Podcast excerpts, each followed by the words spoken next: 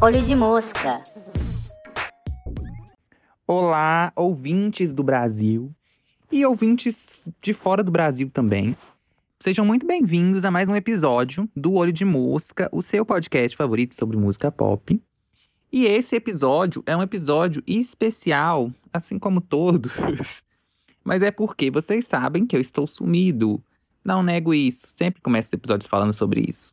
Eu sei que isso é um problema. A gente vai resolver esse problema, mas eu vou conversar com vocês sobre isso ao final deste episódio, tá? Pra gente ir direto ao ponto aqui. É, mas fiquem até o final, quem gosta de acompanhar, né? Se não quiserem ficar, não tem problema também. Mas é porque eu vou explicar algumas coisinhas de planos futuros que talvez vocês gostem. Então, é isso. Agora, o episódio de hoje, como vocês viram pelo título, é um episódio de favoritos do ano passado, que era pra ter feito no início do ano, mas aí tive todos aqueles problemas técnicos no início do ano. É, e por isso que eu não fiz. E aí eu deixei de fazer ele. E depois, quando eu ia fazer, acabou que eu me atolei de trabalho. Foi basicamente isso que aconteceu, tá? Mas eu vou, vou contar mais no final lá do, do episódio, como eu disse. Enfim, gente, eu tô tentando ser mais, mais sucinto na introdução hoje, não sei se vocês estão percebendo. Mas vamos começar então. É bem simples, né? É a minha lista de músicas favoritas de 2020, que eu montei no, no final do ano. Aí, pra montar essa lista, primeiramente, eu utilizei é, músicas que eu tava gostando muito. Acho que começou assim, na verdade. Eram músicas que eu estava ouvindo muito no, no ano ou um mês aí, sei lá. Eu falei, nossa, essa música é incrível e com certeza é um dos meus lançamentos favoritos desse ano. Aí eu pensei e falei, ah, por que não fazer uma, uma lista assim, né? É que eu não tenho tanto costume de fazer. É, lista de faixas específicas. Acho que eu nunca nem fiz. Então resolvi fazer e fui montando uma playlist no Spotify para ficar mais organizado. Então a playlist vai estar tá linkada na descrição desse episódio, tá? Inclusive, gente, para quem tá escutando o episódio pelo Apple Podcasts, eu recebi um e-mail outro dia falando que o podcast saiu do ar por um problema técnico na plataforma da Apple. Eu não sei se já voltou, se não tiver voltado, provavelmente já vou ter arrumado quando esse episódio saiu, mas aí tem a questão de talvez você ter parado de seguir, não tá mais entre os seus podcasts seguidos lá na plataforma de podcast da Apple. Por causa disso, igual aconteceu com o Spotify, né? Que vocês sabem que eu fiquei bem triste ano passado, que teve um problema técnico com o Spotify. O que eu não entendi até hoje o que rolou, até porque a plataforma de distribuição que eu uso do, do para distribuir os episódios é da Spotify, sabe? Da empresa Spotify, eles são donos da plataforma também. Então era a que menos deveria dar problema e teve esse problema no passado. O podcast foi apagado do Spotify, então a gente perdeu todos os seguidores, todos os dados de.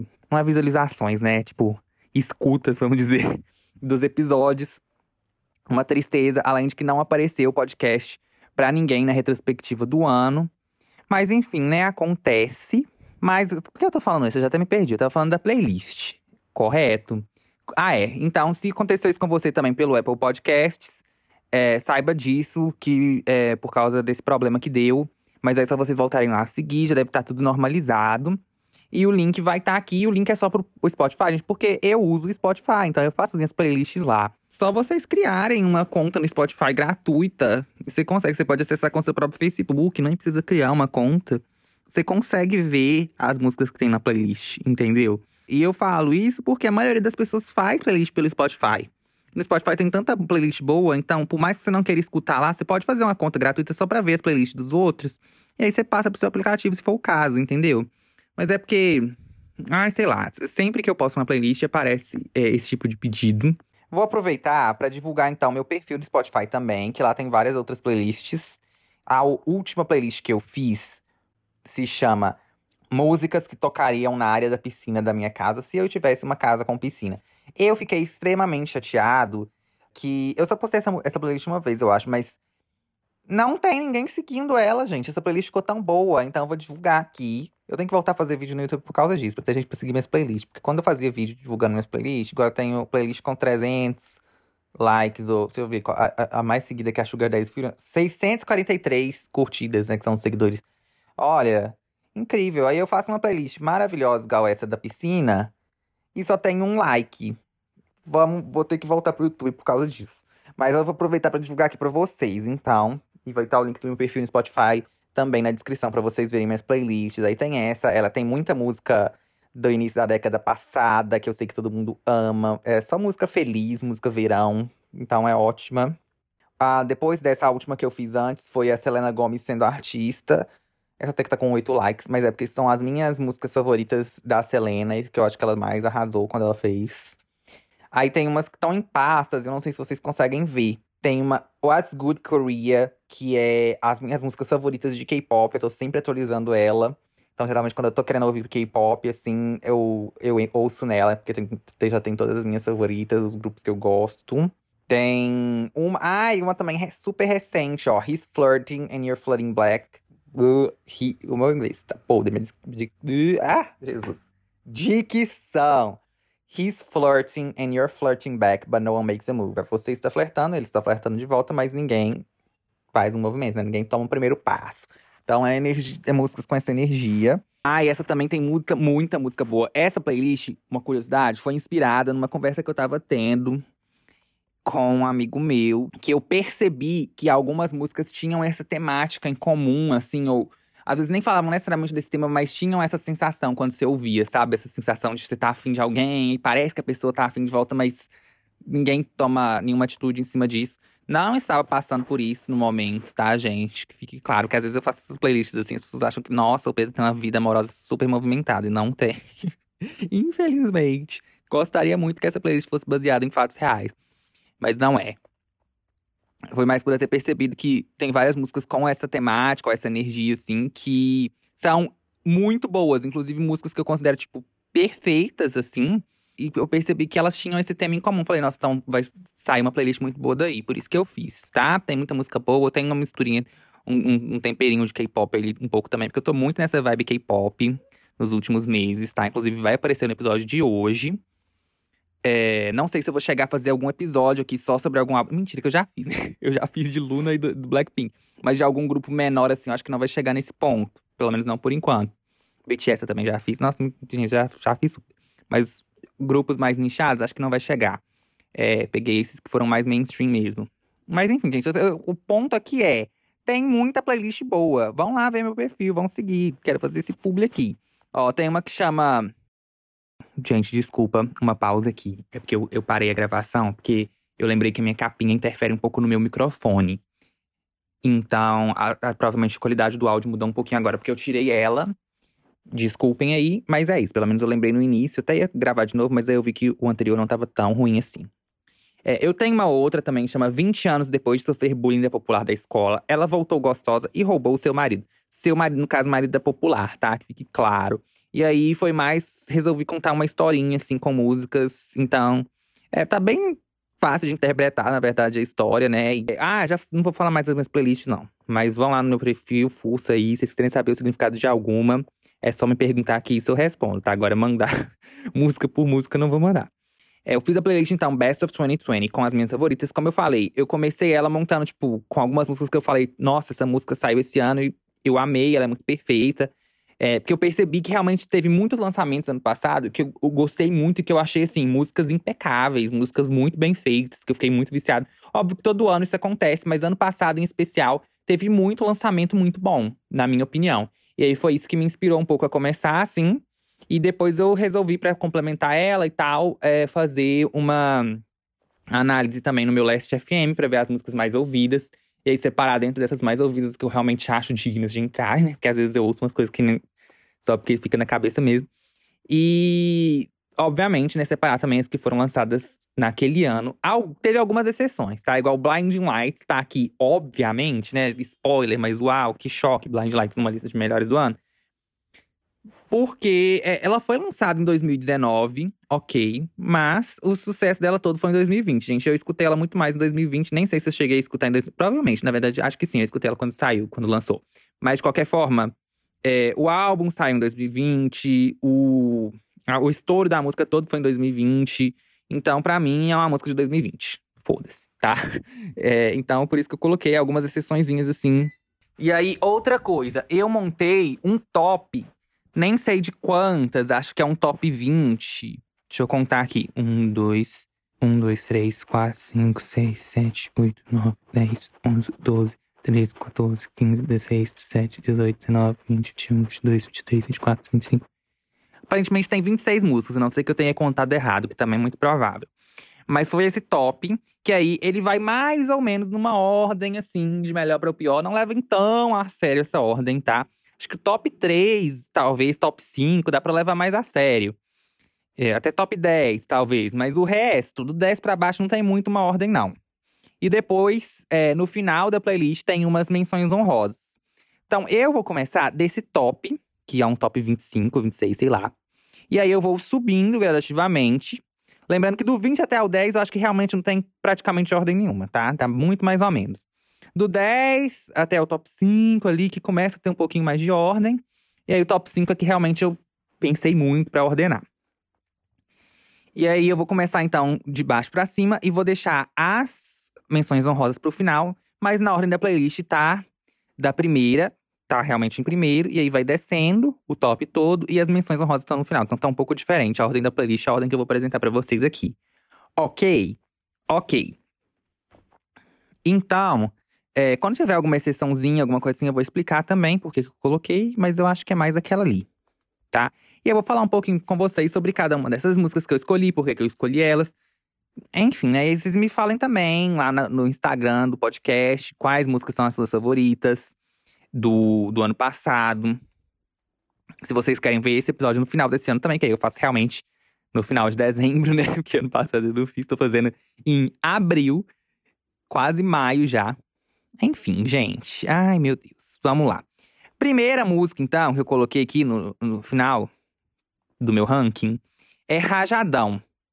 Tá? Lembrando, gente, que, que ela tá no final quer dizer que foi uma, um lançamento ruim? Não, todas estão aqui foram muito boas e eu amei muito, eu achei músicas perfeitas, lançamentos incríveis, tá? Então só de ter entrado aqui já é para mim, tipo, muita grande coisa. E aí que tá mais pro final, porque tá, né? Porque tiveram outras ainda mais incríveis, mas não é demérito nenhum, tá? Então, Rajadão.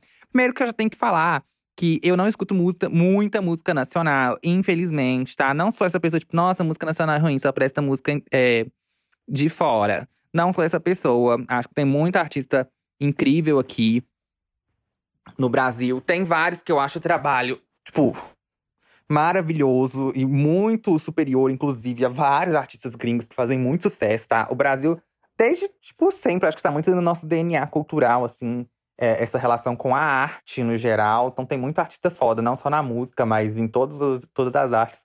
Tem muita gente foda no Brasil.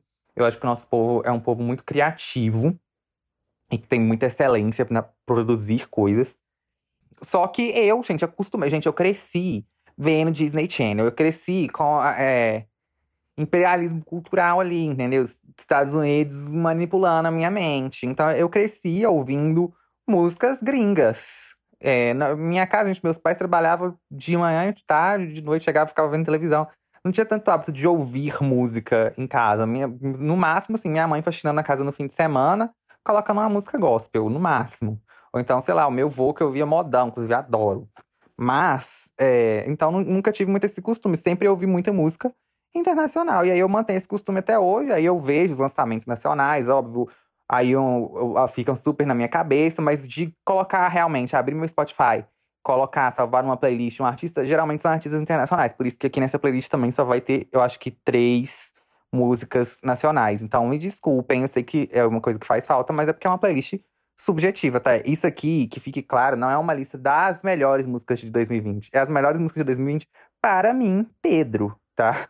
Quem sou eu para ditar que música que é boa e que música que é ruim. Foram músicas que eu gostei muito e que eu achei muito boas. Só isso, tá? Não é um Grammy, não é nada disso. Não sou técnico, não sou. Então, tudo tá de acordo com o meu gosto pessoal, critérios totalmente pessoais e subjetivos. Então, você fica totalmente à vontade para discordar.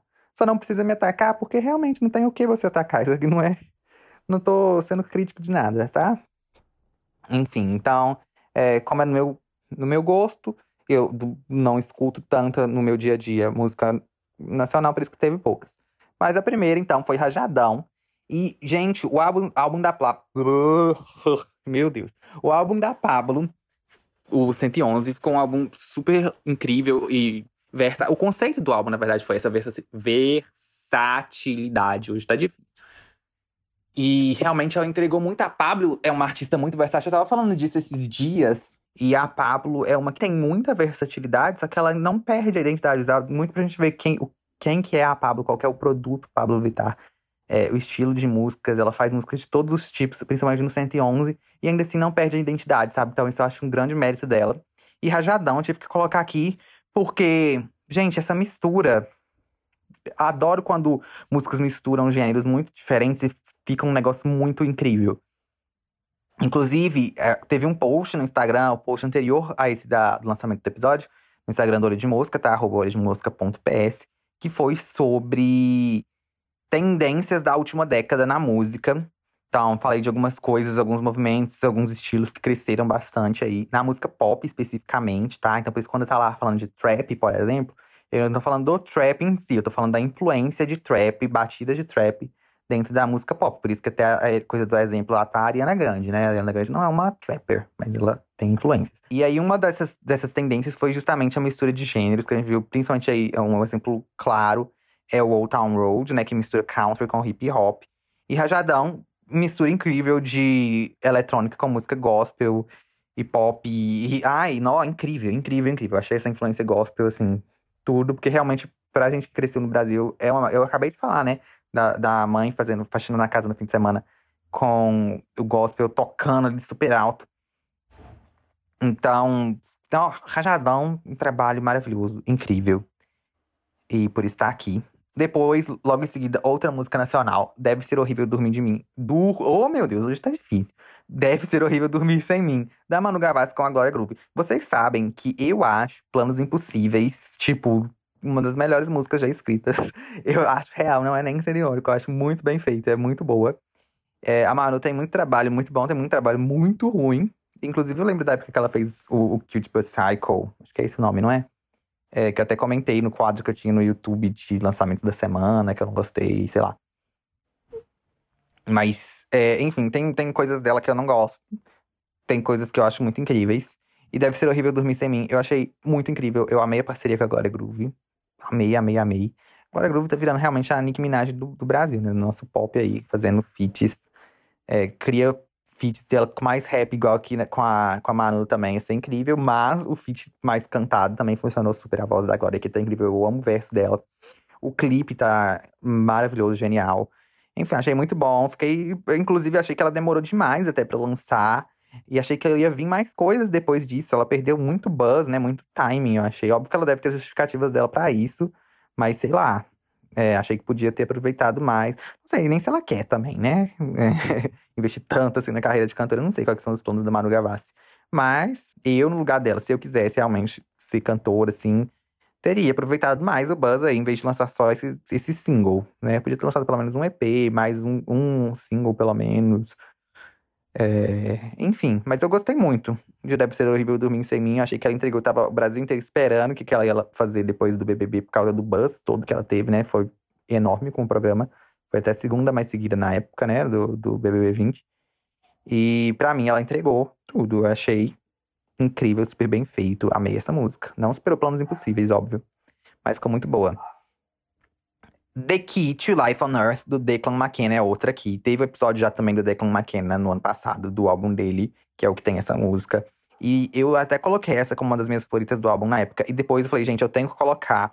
Porque foi outra coisa também que eu vi para montar essa lista, ver quais álbuns eu fiz é, episódio aqui. Porque pra quem não sabe, gente, os episódios do podcast sempre são de álbuns que eu gosto. Ou quando tinha o Pedro também, né? Que pelo menos ele gostasse. Mesmo se eu não tivesse gostado, ele tinha que ter gostado muito. Porque eu não vou fazer coisas que eu não gosto aqui. Porque senão eu vou ficar só falando mal. Eu não acho um tipo de conteúdo legal, sabe? Um conteúdo para falar mal das coisas. Eu acho que, óbvio, tem, tem que ter também, que é legal, o legal para mim, pelo menos, não sei para vocês que estão escutando, né? Mas espero que também seja legal para vocês.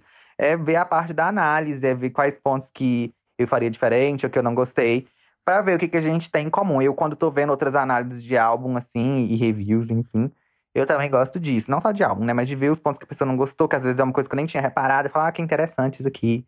Ou, sei lá, eu acho tão legal, mas eu acho que muita gente, principalmente no meio da música, em outros meios eu não vejo acontecer tanto, mas no meio da música eu vejo muitas pessoas levam resenha muito a sério, assim, e vira uma briga de hate muito fácil. É, isso eu não gosto. Você vê que na literatura, no cinema, por exemplo, é, sei lá, cinema a gente tem letterbox, sabe? Que todo mundo faz review de filme ali. Tem gente que faz reviews, reviews enormes. Na literatura também, tipo Goodreads também, o pessoal super se dedica a escrever as coisas. E com música é um pouco. Parece meio elitizado, não sei. Eu, tipo, se você tá falando o que, que você acha de uma música, parece que você tá querendo pagar de crítico de, de Gay Pitchfork.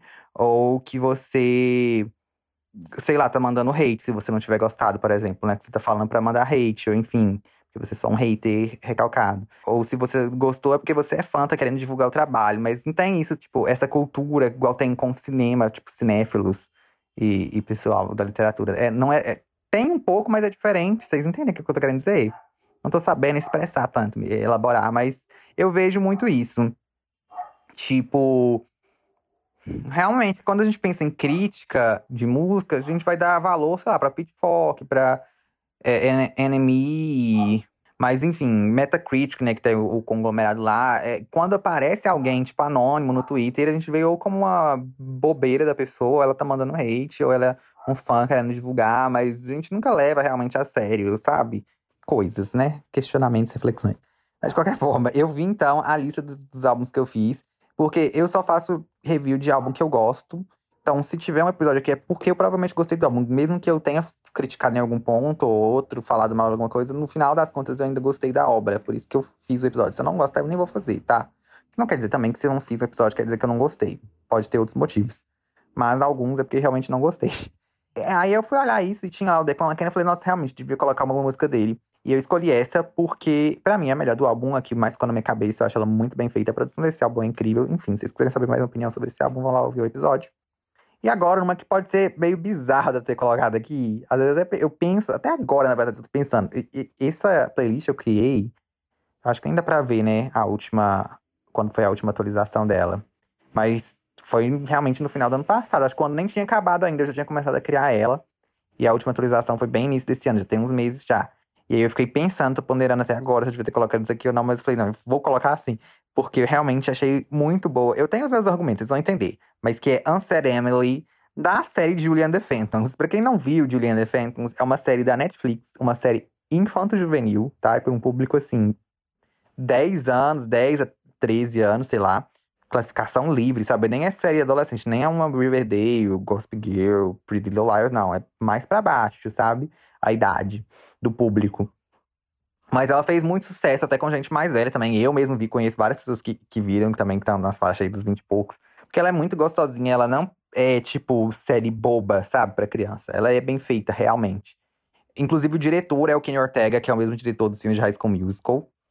E ela é, outra curiosidade, ó, ela é baseada em Julie e os Fantasmas, uma série brasileira que era da época aí que eu tinha essa idade, mais ou menos, né? De quanto que é Julius Fantasma? Não sei se é 2011, 2013, é por aí. É, eu adorava Julius Fantasma, acho que é 2011 mesmo. Adorava, via todos, eu acho que era semanal, né? Os episódios eu via toda semana. Julius Infectas é uma nova versão de, de Julius Fantasmas, só que nos Estados Unidos. É uma produção americana, mas a personagem principal é latina, para manter essa referência aí. Apesar que ela é latina, mas não é do Brasil. Enfim, eu gostei muito da série, achei super divertida, as músicas são legais. E Unsaid Emily, gente, eu achei essa música linda. Quando eu vi o episódio, eu chorei.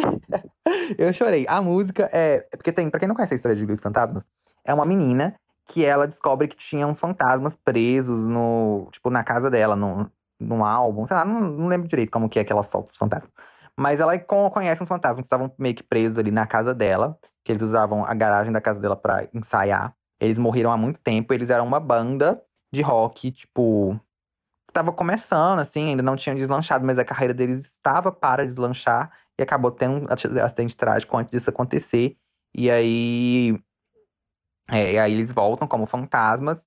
E a menina, que é uma cantora. Isso é a história meio que tanto a história do brasileiro quanto a história do, do gringo, tá? É, na do brasileiro, inclusive, a menina é um pouco mais velha, a Julie. Acho que ela tá, tipo, no ensino médio já, primeiro, segundo ano, sei lá. No, daqui, do Julian The Phantoms, não sei se ela já tá no ensino médio, não. Mas ela parece ser mais novinha. E aí a menina canta, eles resolvem formar uma banda, ela com os fantasmas, e vão cantar, e a carreira começa a, a fazer sucesso também. A, um dos fantasmas, que é o Charlie Gillespie, Gillespie, Gillespie, não sei falar o nome dele, mas ele é lindo, sigam ele no Instagram, porque, nossa, eu fiquei apaixonado com o personagem dele. Ele caracterizado especialmente. Ele também é bonito fora do personagem, mas ele caracterizado. Ai, incrível. Mas enfim. E aí, Answer Emily é uma das músicas que ele compôs quando ele ainda estava vivo pra mãe dele. E não é uma história super triste, assim. Não vou dar muito spoiler. Mas, ai, que música triste. E, emocionante. E, ela é bem básica, não tem nada de inovador, genial nela. É tipo uma musiquinha triste no violão mesmo. Só que eu me emocionei. Eu falei, gente, uma música assim, bem feita. Ela é básica, mas ela é um básico bem feito, sabe? Bem executado. E numa série que é uma série infantil, tipo, que geralmente não tem. Sabe? Igual as músicas infantis que sai, tipo, sei lá. A, a iCarly, Hannah Montana, que eu gosto, ok, gosto, mas também é porque memória afetiva. Essa eu assisti com 20 tantos anos e gostar. E, porque tem algumas que eu gosto, outras da própria Julianne The Phantoms, que eu gosto, mas eu ainda, tipo assim, você escuta, você tá escutando uma música de uma série pra uma criança de 10 anos, igual é, uma que é uma das mais famosas, tipo, Flying Solo, Edge of Great, sabe? Tem muito essa vibe, assim, de, de série infantil, série da Disney. Mas Answer Emily é incrível, dá pra ouvir sem, tipo, você não tá ouvindo ironicamente, ou ouvindo pela sensação de é, nostalgia, ou enfim, você tá ouvindo porque realmente a música é boa. E isso para mim merece todo o mérito possível. Incrível essa música. E por isso que eu coloquei aqui. Depois, aí a gente já entrou numa sessãozinha de K-pop. Dynamite do BTS, eu tive que colocar. Eu sei que muita gente acha essa música horrível. E, enfim, inclusive muita gente que não conhece tanto o trabalho deles, né? Só conhece BTS de nome pelo fandom, que tá em todos os lugares. E aí, como Dynamite estourou muito, acho que foi para muita gente que, tipo, às vezes já tinha anos que eu ouvia falar de BTS, via gente sendo fã, mas nunca tinha ouvido uma música. Aí eu vi o Dynamite primeiro e ficou com uma péssima impressão. Mas para mim é o contrário, assim, eu já conhecia algumas músicas deles, mas nenhuma que eu sabia, tipo, de nome, reconhecer e tal. É, tal não, mentira, Boy With Love, acho que só. É, eu lembro que a primeira música que eu ouvi de BTS, acho que foi na época do Mic Drop, quando saiu. E eu não gostei muito na época, então eu nunca mais dei atenção. É, aí eu comecei a. Eu acho que eu falei um pouco disso. Não sei se eu falei no episódio de BTS, mas enfim. A minha relação com eles foi muito, tipo, eu sempre vi no Twitter o pessoal, tipo, sempre segui ARMYs no Twitter, porque eu sempre segui todo tipo de gente no Twitter. E aí sempre tinha, então, conteúdo de BTS na minha timeline, assim, eu vendo, e enfim, a pessoa vendo passivamente. E eu sempre achei muito interessante o fenômeno, acompanhei, né, todo o crescimento do, do, grupo, etc. Como eu falei, a primeira vez que eu lembro, assim, tipo assim, realmente saber quem é BTS, que eles estavam estourados e tal, foi na época do Mic Drop. Mas provavelmente já conhecia eles antes, né, pra eu saber que eles iam lançar o Mic Drop, mas enfim, não é como eu conheço mesmo, eu não sei. Deve ter sido pelo Twitter também. É, mas eu não ouvia as músicas, enfim, eu só via, assim, os fãs falando sobre, mas era uma coisa que eu até tava refletindo outro dia sobre é, essa minha relação com o K-pop, porque para mim era muito. Eu acho que é uma coisa natural do ser humano, essa nossa relação com grupos, sabe? A gente sempre tá procurando um grupo que a gente se encaixa, enfim, relações de grupo, isso é muito da nossa natureza. E então, quando a gente vê um produto cultural, é, tipo um produto da indústria cultural, tipo um, um, filme, uma série, enfim, tem um fandom, né? O fandom é uma forma de grupo e a gente quer grupo, pertencer a algum grupo sempre. O ser humano ele tem essa busca por pertencer a grupos. É uma das tipo de grupo que a gente pode participar, né? Tem o grupo da nossa família, grupo de amigos. Os fandoms é um outro tipo de grupo. E a gente escolhe muito. É, eu tenho essa impressão, pelo menos, né? Que a gente tem essa escolha é, com algumas coisas, se a gente vai gostar ou não analisando o grupo que, que gosta delas, em vez de analisar o produto em si, sabe? Tipo, acho que principalmente com música e, e, filme. Óbvio que pode acontecer também de você ver o filme primeiro, ouvir a música primeiro e você gostar muito aí e você resolver entrar pro fandom. Também existe esse processo, óbvio, mas também existe o processo inverso, de quando você conhece o fandom primeiro. E aí você vê, tipo, nossa, o pessoal que gosta de X coisa é uma pessoa muito legal. Quero ser assim também, também vai gostar. Igual, acho que é, antigamente era mais fácil a gente ver isso, né? Tipo, porque era muito marcado os estilos na escola, assim, dos adolescentes, de quem ouvia rock, quem ouvia, sei lá, sertanejo, quem ouvia é, emo, quem era emo. Então você conseguia ver muito pelo estilo das roupas, pelo tipo de pessoa que, que as pessoas andavam. Então você falava, tipo, ó, esse grupinho aqui, que é o grupinho dos roqueiros, eu acho eles muito legais, tal, eu quero ser que nem eles, então eu vou ouvir rock também. Ou então, tipo, nossa, esse grupo aqui, que é o pessoal, galera que gosta de sertanejo, não tenho nada a ver com esse povo, não me identifico, não gosto do jeito deles, do estilo deles, das roupas, de tudo que tem a ver com eles, então provavelmente não vou gostar das músicas que eles ouvem também, que é o sertanejo, no caso. Sabe? Então tem esse processo. E para mim o BTS era meio assim, tipo, eu via o fandom de BTS e não é nem que eu tipo, falava, tipo, nossa, que galera chata, não era nada disso, não era necessariamente uma coisa negativa, mas era de não me identificar mesmo, tipo, nossa, esse pessoal que, que ouve BTS ou que ouve K-pop não tem nada a ver comigo. Tipo, ou, pelo menos a parte que eu tinha contato, porque eu, hoje, é, tendo entrado mais nesse mundo do K-pop, eu vejo que existe, tipo, vários perfis diferentes e subgrupos, assim, dentro do próprio fandom. Então tem um grupinho que é mais infantil, tem um que é mais adulto, tem, enfim, né? Multifacetado. Mas quando a gente tá de fora, pelo menos a parte que eu tinha contato era muito infantilizada, era galera bem mais nova.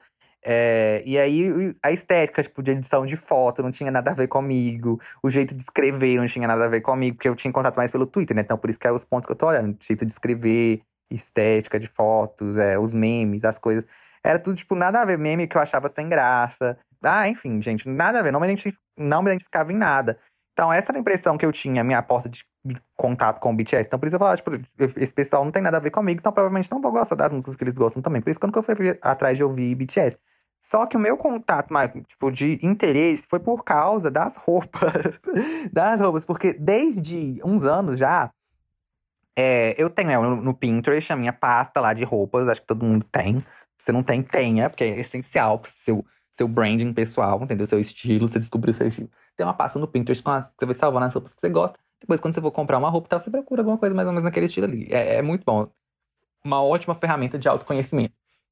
Enfim, então tem anos que eu tenho lá as roupas que eu vou salvando. E aí eu comecei, por causa do Pinterest, das fotos que eu vi no Pinterest, a ver mais roupas asiáticas, tipo, leste asiático, né? Japão e Coreia especificamente. De, não, nem roupa de grife, era roupa tipo streetwear mesmo, que a galera em cidade grande usava para sair, sabe? Esse estilo. E eu gostava muito, gosto, gosto até hoje, na real, né? Do, estilo que eles usam lá. Falando desse público específico, jovens de cidade grande, né? O estilo de roupas que eles usam. E aí eu tenho várias salvas. E no K-pop isso também aparece muito. Tipo, o estilo das roupas que eles usam nos palcos. É óbvio que no palco aí também já é uma coisa mais. um pouco mais high fashion, assim, né? Uma coisa mais conceitual. Mas pra entrevista, pra clipe, às vezes, quando é com roupa mais normal, ou pra, sei lá, sendo falta de paparazzi na rua, pra evento, pra é, aeroporto. Todas eles usam, tipo, um estilo que eu gosto muito. Todo, a maioria dos idols, praticamente, eu adoro os guarda-roupas de todos. Sempre que eles aparecem com o Luca, eu falo, tipo, nossa, eu usaria. Sabe, tem muito idol mesmo. Enquanto que no Ocidente eu não vejo muito. E aí eu comecei a ter é, essa porta de entrada, assim, pro K-pop. Foi por causa das roupas e tal, do estilo, do visual. Não só das roupas, mas também é, estilo de cabelo, de maquiagem. Era um estilo de beleza, vamos dizer, que eu comecei a gostar muito e, e, me identificar, assim, tipo, nossa, eu acho isso aqui muito bonito. Esse é o estilo que eu gosto. E que eu não tinha tanta essa referência falando de celebridades ocidentais, sabe? E lá eu encontrei muito. E te, depois eu até pensei numa relação até de, de sexualidade mesmo, porque aqui no Ocidente, quando a gente tem, tipo, artistas masculinos no geral, tem até essa piada, né, já, que eles são, tipo, super básicos. Você pensa, sei lá, Ed Sheeran, Adam Levine, é, Shawn Mendes, Justin Bieber. São muito básicos, não fazem nada super inovador e tal. E não falo só de música, mas eu falo da parte visual e estética também. E quando tem alguém que traz algo diferente, ela já é automaticamente, tipo, já fica ali numa caixinha gay, sabe? Tipo, o Troy, sei lá, que eu acho que tem um trabalho, assim, visualmente impecável, falando de clipe, pelo menos. Mas roupa também, ele veste muita coisa legal, usa maquiagem, explora muita maquiagem. Só que ele tá ali numa caixinha, tipo, cantor gay. Ele não é só cantor. Ele não é só uma celebridade, não é celebridade gay. Ou quando a gente tem, sei lá, o Harry Styles, ele usa isso como um artifício também, no sentido de, tipo, isso vira uma marca dele, sabe? É, é, não é só um cantor usando, pintando a unha, ou tal, é um cantor quebrando as barreiras de gênero, é uma coisa. Sabe? Ainda sempre fica numa outra caixinha separado.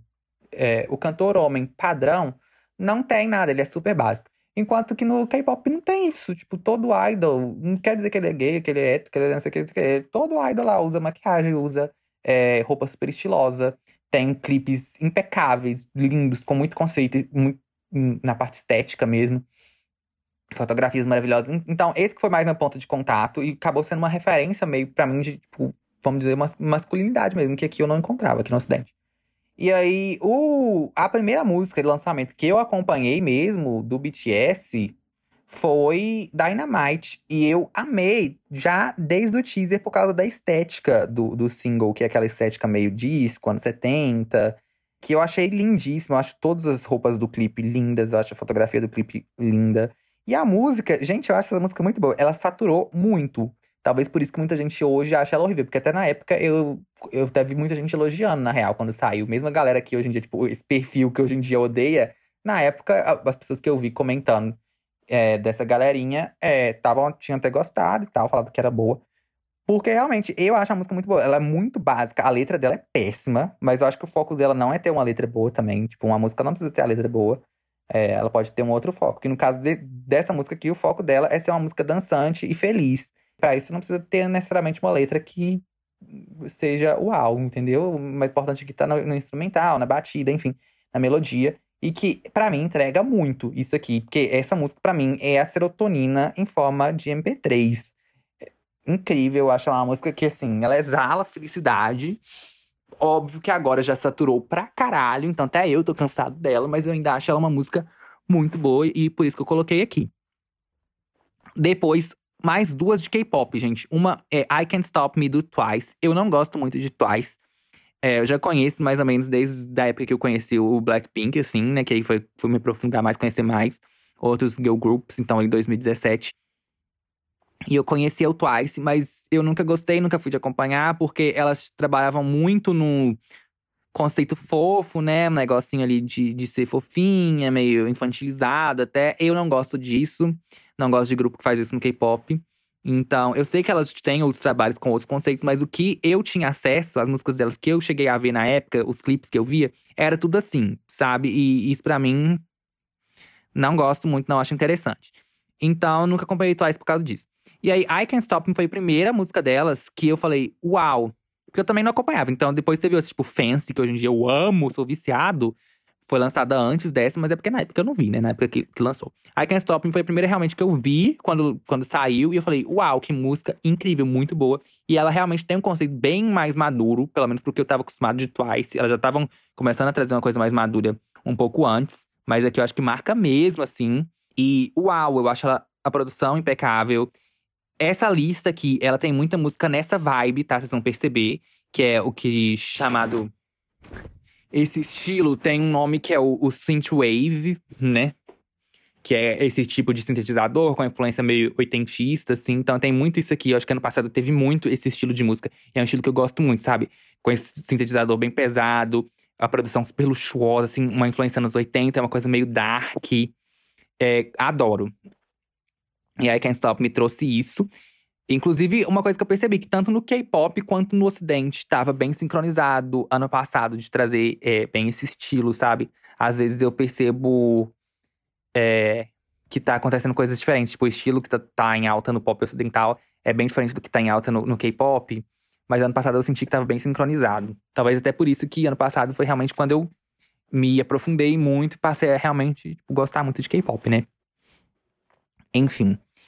I Can't Stop. Gente, foi a primeira música também de K-pop que eu aprendi a coreografia, porque eu tive que aprender, ficou icônica, viralizou super no TikTok também. E aí, enfim, eu sei até hoje, tá? Porque tem outras que eu aprendo assim, mas depois, no outro dia eu já esqueci. Essa eu sei até hoje, direto eu faço. Adoro a coreografia de I Can't Stop. Ai, amo tudo nessa música. Maravilhosa. E a outra é Star, de Luna. O Luna, a gente tem dois episódios sobre elas já, tá? É um girl group também que é incrível. Eu conheço desde o pré-debut, porque o meu amigo que tá nos dois episódios, o Gustavo, é muito fã. Então ele sempre me mandou as coisas desde que tava começando, assim, a anunciar o grupo e tal e tudo. Star, então, é do último álbum que elas lançaram, que é o. Acho que é Midnight o nome.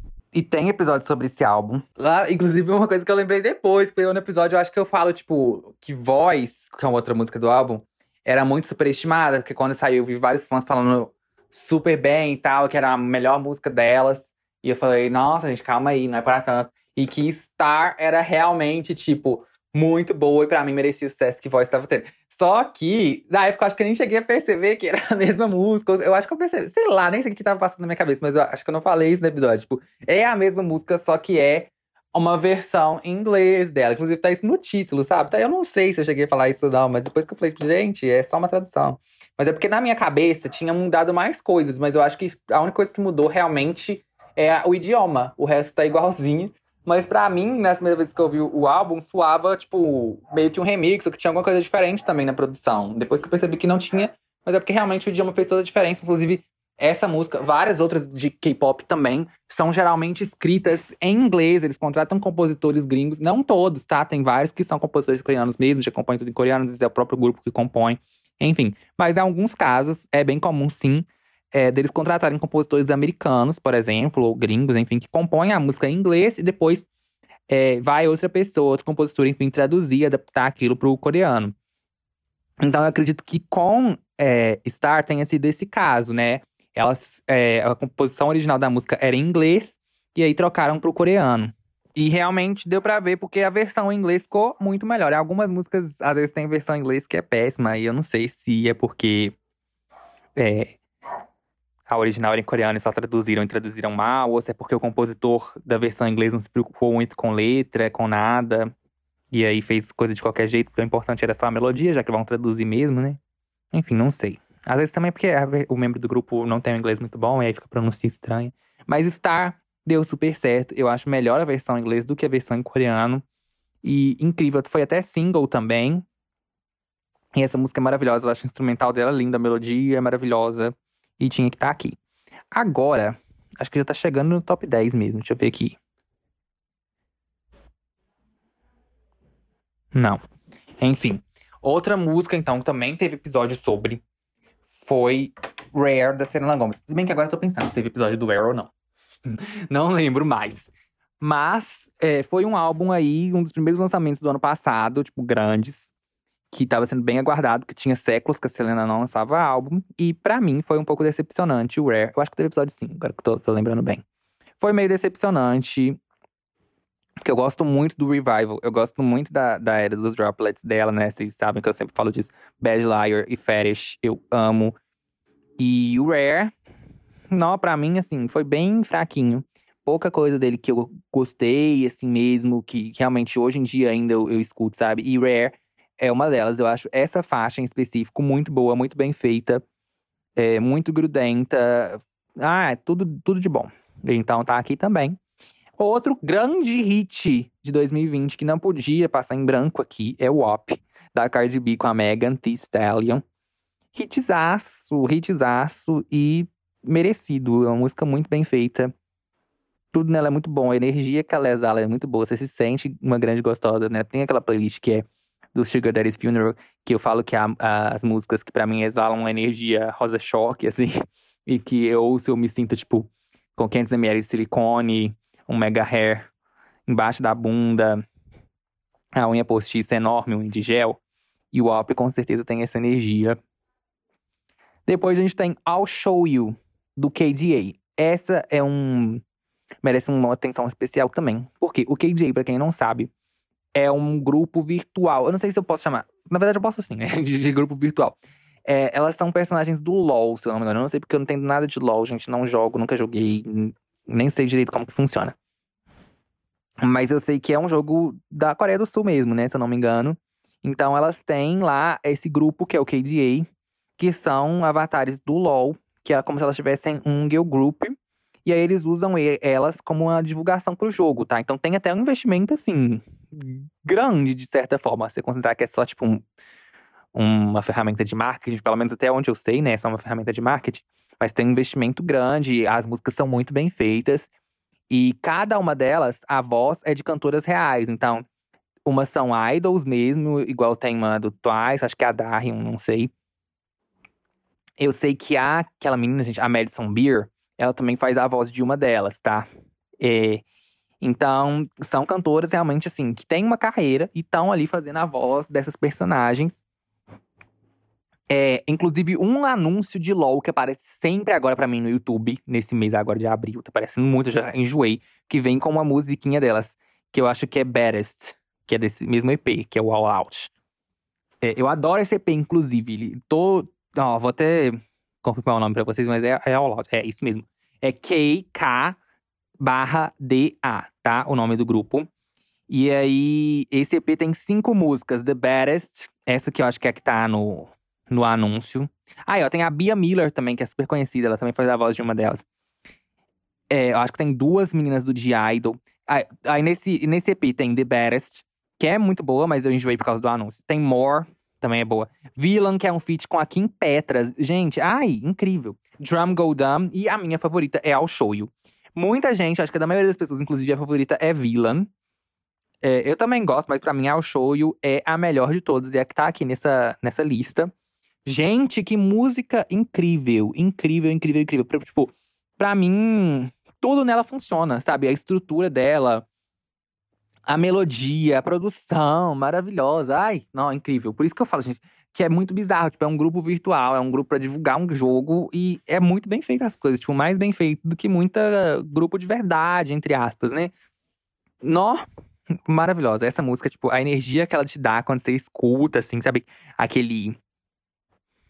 Eu não sei explicar, mas é uma música que tem uma coisa meio. Não sei se é épico a palavra, mas é que quando bate o refrão, assim, tem uma energia forte, sabe? Que, ah, pra mim puxa um pouco do synthwave também. Eu acho que ela ainda não, não chega a ser, mas puxa um pouco.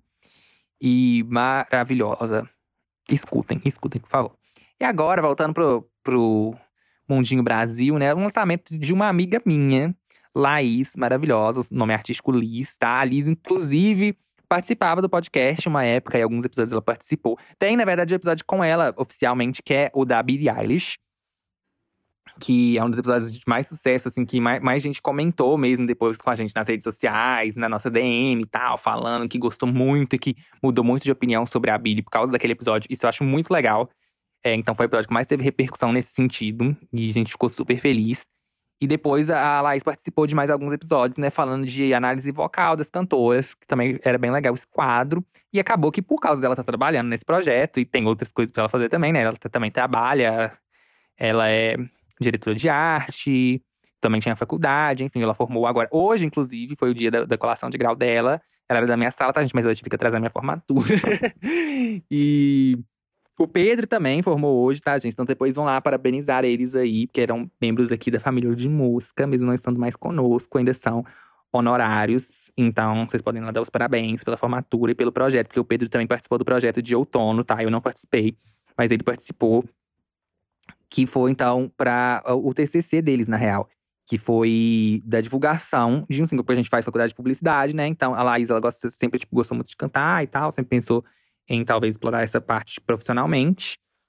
E aí eles resolveram fazer como TCC, e aí para puxar publicidade, né, que a gente não faz faculdade de música, a gente faz publicidade, mas a música também acaba sendo um produto comunicacional, porque a gente pode fazer igual eu tô fazendo, é, o meu TCC é uma monografia, eu tô fazendo uma análise de séries e séries adolescentes, inclusive é, Euphoria, maravilhosa, e Sintonia da Netflix, que eu quis trazer uma brasileira também. Então, tô fazendo uma análise das duas da representação da geração Z na televisão, tá? Nas séries de TV. E aí, então, tipo, teoricamente, meio que aparentemente não tem nada a ver com publicidade, né? Mas é porque é comunicação, gente. Então, qualquer produto comunicacional é livro, cinema, série, igual eu tô falando aqui, a gente pode fazer no, no TCC. E música também, Tá? Inclusive, eu penso, talvez, quem sabe, em fazer um mestrado e eu queria pesquisar é, celebridades de alguma forma, tá? Tem uma professora, inclusive, da, da minha universidade, do meu curso, do departamento de comunicação, né? Que ela tem essa linha de pesquisa. Eu acho muito legal. Mas a dela, tipo, o estilo de celebridade que ela pesquisa não é necessariamente o que eu gostaria de pesquisar. Mas eu sei que existe essa linha de pesquisa, sabe? Então, é um curso super amplo. Enfim, aí eles resolveram fazer sobre música fazer um projeto prático, que a gente também tem essa opção, né? Fazer uma monografia ou um projeto prático. Eles optaram pelo projeto prático. É, então é o Pedro, a Laís e também a Luísa, que eu acho que vocês não conhecem, mas ela também tá no projeto. E eles fizeram, então, o lançamento de um single. Então, teve todo o plano de divulgação, tudo muito bem definido e trabalhado. Foi, tipo, a parte do TCC deles é, esse lançamento de single e é, também barra lançamento de carreira, né? Porque é o primeiro single da carreira dela. Então, meio que não é só uma música que eles estão lançando, eles estão lançando uma artista inteira. Então. E ficou incrível, incrível. Eu só ouvi quando saiu, eu não tinha ouvido nenhum spoiler, nada. Então, eu nem sabia o que esperar, sabe? Até pensei, tipo, sei lá, em não deixar a expectativa muito alta, porque, tipo, ah, é a primeira música não tem uma gravadora por trás, não tem nada. Então, né, vamos. Mas realmente, para mim, não, não ficou devendo em nada para nenhum artista profissional. Eu achei incrível, para nenhum trabalho de gravadora nenhuma. Eu achei, tipo, considerando que foi tudo independente, ainda por cima, é mais mérito ainda, né? Ficou maravilhoso o trabalho. Eu sempre divulgo, principalmente na época do lançamento, eu postava muito, então provavelmente vocês já escutaram. E eu amo. E tá aqui não é só porque é minha amiga, tá, gente? É porque eu realmente gostei muito da música, achei muito bem feita. E óbvio que o fato de ser minha amiga também influencia. A gente já conversou sobre isso em outro episódio, né? Sobre como coisas externas acabam influenciando no nosso gosto musical, no, no fator da gente gostar ou não de uma música.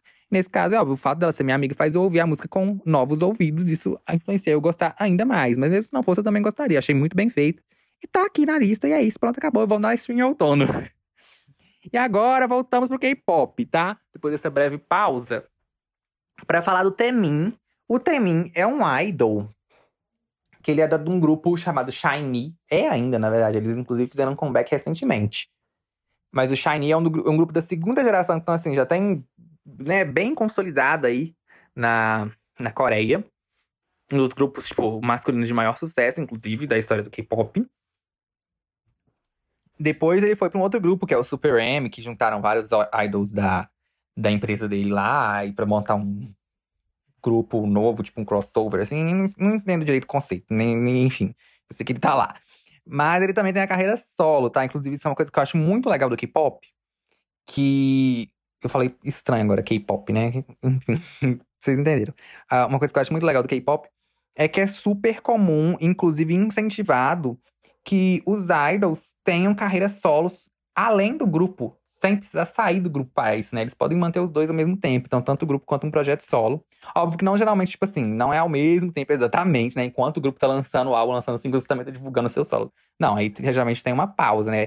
Tipo, ah, o grupo lançou um álbum, fez a divulgação, nananana, agora tem um intervalinho, aí nesse intervalo você vai preparando os seus, os seus projetos solo. E com o Temin foi esse caso, o Shine já estava numa pausa maiorzinha, porque um dos membros estava no exército, né? Fazendo alistamento militar. Uh, alistamento não, né? O, o, serviço militar, que é obrigatório lá. Então não é só se ele está igual aqui no Brasil, eles realmente têm que cumprir. Não sei quanto tempo que é, se é um ano, se é dois, acho que é dois anos.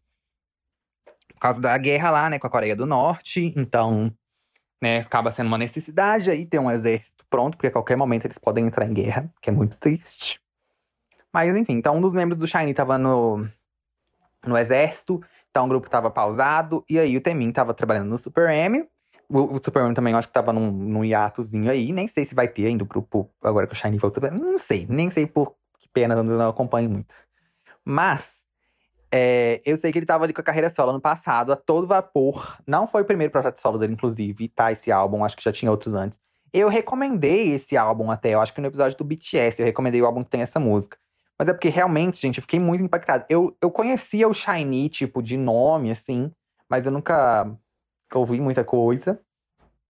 E nem sabia de nenhum dos membros. E aí eu conheci o Temin mesmo, porque eu vi num fórum de K-pop e tal, o pessoal falando dessa música. E eu resolvi é, ouvir, porque o pessoal tá falando muito bem, falando muito bem do Temin. Eu não conhecia. E aí eu fui ver e eu fiquei impactado. Foi com, acho que o clipe ou alguma performance, não sei dessa música, mas que eu fiquei muito impactado com tudo, assim, com a produção, a sonoridade, que eu achei muito diferente, uma sonoridade bem dark que tem essa música, que eu achei muito incrível. Eu nunca tinha visto nada assim no K-pop. Hoje em dia, óbvio, né? Porque naquela época eu tava começando ainda a conhecer. Mas hoje em dia eu já conheço mais, eu sei que existem outras músicas nessa pegada também. Mas até então foi a primeira vez, até no pop ocidental, tal, não conheço muita música com essa vibe. Tem muita influência de um thriller do Michael Jackson também aqui. E o Temin, o grande forte dele é a dança. Tá? Ele é um dançarino, assim, uau, as coisas que ele consegue fazer com o corpo, eu acho de outro mundo. Ele é muito, muito bom. E essa música, então, a, a, a dança dela, a coreografia dela é muito incrível. Mas tudo nela me encantou, não só a coreografia, mas a estética dela, assim, tipo, a, a, o ambiente que ela cria com essa sonoridade bem dark, você se sente num, num filme, assim, com aquela fotografia bem escura, sabe? É incrível, incrível Criminal. Então também tive que colocar. Eu achei um trabalho maravilhoso do início ao fim, tá? O álbum tem muita música boa também, mas tem muita música que eu achei mediana. Tá? O álbum, inclusive, ele tem duas partes. Não como o álbum inteiro, né? Ele foi, foi lançado, tipo, em dois álbuns separados, mas é como se fosse um só, enfim, acho que vocês entenderam. Mas o que eu recomendo mesmo, vocês não conhecem nada de K-pop tal, é escutar essa que eu acho difícil vocês não gostarem. Inclusive, vejam como clipe ou alguma performance no YouTube também, tipo, de premiação, assim, que muito boas. Depois a gente tem Chloe e Helen, também não podia deixar passar, que elas estouraram muito ano passado. Nelas também já tinham uma carreira há mais tempo. Tem episódio sobre o álbum aqui, né? O Ungodly Hour. E eu falei no episódio, eu acho que eu conheci elas na época que elas faziam cover pro YouTube. E aí, depois elas foram é, contratadas pela Beyoncé, né? Assinadas. Aí eu parei de acompanhar, assim, nunca mais ouvi falar. Ah, eu sei que elas lançaram um álbum depois, mas eu não ouvi. Até hoje, na verdade, não ouvi, fiquei devendo. Tem que ouvir esse álbum, eu sei. Mas é, elas tinham outro álbum antes desse, elas trabalharam em Growing. Como que é o nome daquela música, gente? Ah, daquela música, daquela série? Growish. Porque tem Blackish, mas elas fizeram Growish. E eu assisti alguns episódios também, eu não gostei muito dessa série, não. Mas, enfim. É, eu sei, sabia que elas existiam, assim, mas não acompanhava. Então, então, o primeiro trabalho delas que eu fui ter mais contato foi com o Ungodly Hour. E que trabalho impecável. Eu até comentei isso no episódio, eu acho. Porque é uma dificuldade que eu tenho com R&B. Tipo, eu posso escutar e achar muito bem feito, muito bem produzido, reconhecer o valor. Mas é, não gostar de, cara, tipo assim, de ser uma coisa que eu vou escutar no dia a dia é, demora um pouquinho ainda para isso acontecer comigo. E com Ungodly Hour eu já falei, eu acho, na época do episódio, que, que seria assim, provavelmente. E realmente foi. Hoje em dia, já tendo passado mais tempo, eu já gosto muito mais. Já envelheceu, tipo, muito melhor para mim. Porque é, projetos de R&B, assim, geralmente... Alguns poucos, tipo, Cisa, eu já gosto de cara. Mas a maioria, eu demoro um tempinho pra digerir mais, sabe? Com Chloe Haley foi assim, e, nó, cada mês que passa, esse álbum só melhora produção incrível. E eu tive que escolher uma música só para colocar aqui no top, né? Porque tô escolhendo uma só de cada artista, cada projeto. E é, eu coloquei, então, Tipsy, porque foi. Assim, eu poderia colocar, tem várias que foram candidatas. Inclusive, eu coloquei uma outra como menção honrosa. Mas Tipsy é uma muito diferente. E isso que me chamou a atenção. É uma das minhas favoritas do álbum. E eu acho ela diferente de muita coisa que eu já ouvi, sabe? E até pros padrões do álbum, assim, pra sonoridade do álbum, ela destoa muito, mas de um, um bom sentido. Eu gostei muito, achei muito bem trabalhado. Tem uma coisa meio sound painting, assim, né? Que quando elas cantam, porque a música é sobre estar tá meio embriagada, meio tonta, e, e, elas conseguem transmitir isso com a sonoridade, ficou muito bem feito. Ai, sei lá, toda a temática da letra também, tudo nessa música, acho muito bem feito, mas o álbum inteiro, né, impecável. Aí, outro grande lançamento do ano passado, que também teve episódio. Aqui a maioria já teve episódio, né? Acho que daqui pra cima todas tiveram. Foi Festival Colors da Fiona Apple, né? Um álbum, inclusive, ganhou o Grammy de álbum alternativo, eu acho. Não foi indicado ao álbum do ano, que eu achei um absurdo. Porque merecia ganhar, mas enfim. Entendo também que a Fiona odeia o Grammy e ela não esconde isso. Mas foi o álbum mais aclamado pela crítica do ano passado. Eu vi muita gente que não gostou, ou que fala que é ruim, ou que é só barulho. E assim, eu entendo você não gostar, tipo assim, não ser o seu estilo, igual eu falei isso várias vezes com várias músicas, assim, tipo, ah, não é meu estilo, não é algo que eu gosto. Principalmente quando era com o Pedro, porque às vezes era um episódio com um álbum que tipo, só ele gostou, aí eu falava, né? Tipo, ah, eu entendo, achei bem feito, tá, mas não é o meu estilo. É, eu entendo você falar que o Festival Colors não é o seu estilo. Agora, falar que é ruim, que é, tipo, objetivamente ruim, ou que é barulho, ou que é, enfim. Ah, porque, gente, desculpa, mas tá faltando o famoso, famigerado intelecto sonoro, entendeu? Tá faltando. Porque se você não consegue reconhecer que isso aqui é uma obra de arte, é porque você não entende nada de música, assim, né? Porque o seu gosto, ele realmente tá muito ah, quente, sinto muito. Tipo, eu não gosto de ser essa pessoa, pessoa berba nesse sentido, mas aqui não tem como. Tipo, eu entendo algumas coisas podem soar como barulho, mas elas estão ali por um motivo, elas fazem sentido. E. Ah, sei lá, é porque eu entendo pessoas. Ah, eu não entendo, eu tento entender, né? Porque algumas pessoas têm ainda uma mente muito limitada com as coisas. Igual quando a gente tá falando de música, né? De achar que tem que ser só uma coisa que vai tocar no rádio, é, que tem cara de hit, é que é boa. Mas não é, não precisa ser sobre isso, não é. E esse caso desse álbum aqui não é sobre isso. Ela não fez isso pra tocar na rádio ou pra tocar na balada, sabe? Ela fez para se expressar por meio de sons. E é isso que a música é no final do dia, o que deveria ser, né? Não é sobre fazer sucesso, não é sobre hit, não é sobre chart, não é sobre nada. É sobre expressão Claro que também pode ser só sobre chart, só sobre tocar na balada por anos, assim, não tem problema nenhum. Mas, né, eu, eu acho mais legal, pelo menos, né? é, quando, é, quando é sobre expressão. E aqui é sobre isso, é sobre se expressar por meio dos sons e fazer uma coisa original e autêntica. E ela conseguiu, e com uma excelência técnica também, que é impecável. Que assim, eu não sou músico, tendo pouquíssimo de música, eu gosto de comentar sobre os meus gostos, tá? É isso que eu faço aqui, mas não, vocês reparem que eu não falo, eu não falo hora nenhuma sobre acordes, sobre notas, sobre é, ritmo, sobre nada disso, sobre vocal, porque eu não entendo nada disso. Eu entendo agora, do ano passado para cá, eu comecei a estudar mais um pouquinho, mas assim, como hobby, nem tenho interesse de trazer essas coisas para um podcast, por exemplo, porque não é minha proposta aqui. Eu, eu estudo porque eu gosto, assim, que eu acho legal, mas não quero falar sobre, não é meu propósito, não tem a ver comigo, mas até pelo pouco que entendo, por ver outras pessoas que entendem muito, que realmente são expert e ouviram o álbum e falarem, você vê que é, tipo, um, a parte técnica também é impecável. E tudo que ela fez aqui é, tipo, muito novo, muito único, muito ela, e é muito forte. Se pegar pra, pra olhar as mensagens das músicas, as letras, é tudo muito forte e incrível. Então não podia, de forma nenhuma, deixar passar o Festival Cutters numa lista dessa. E eu coloquei I Want You to Love Me. Eu fiquei muito em dúvida com isso, porque tem outra música que é Chamika, que eu já vou dar spoiler, não tem como, do, dos, das menções honrosas, né?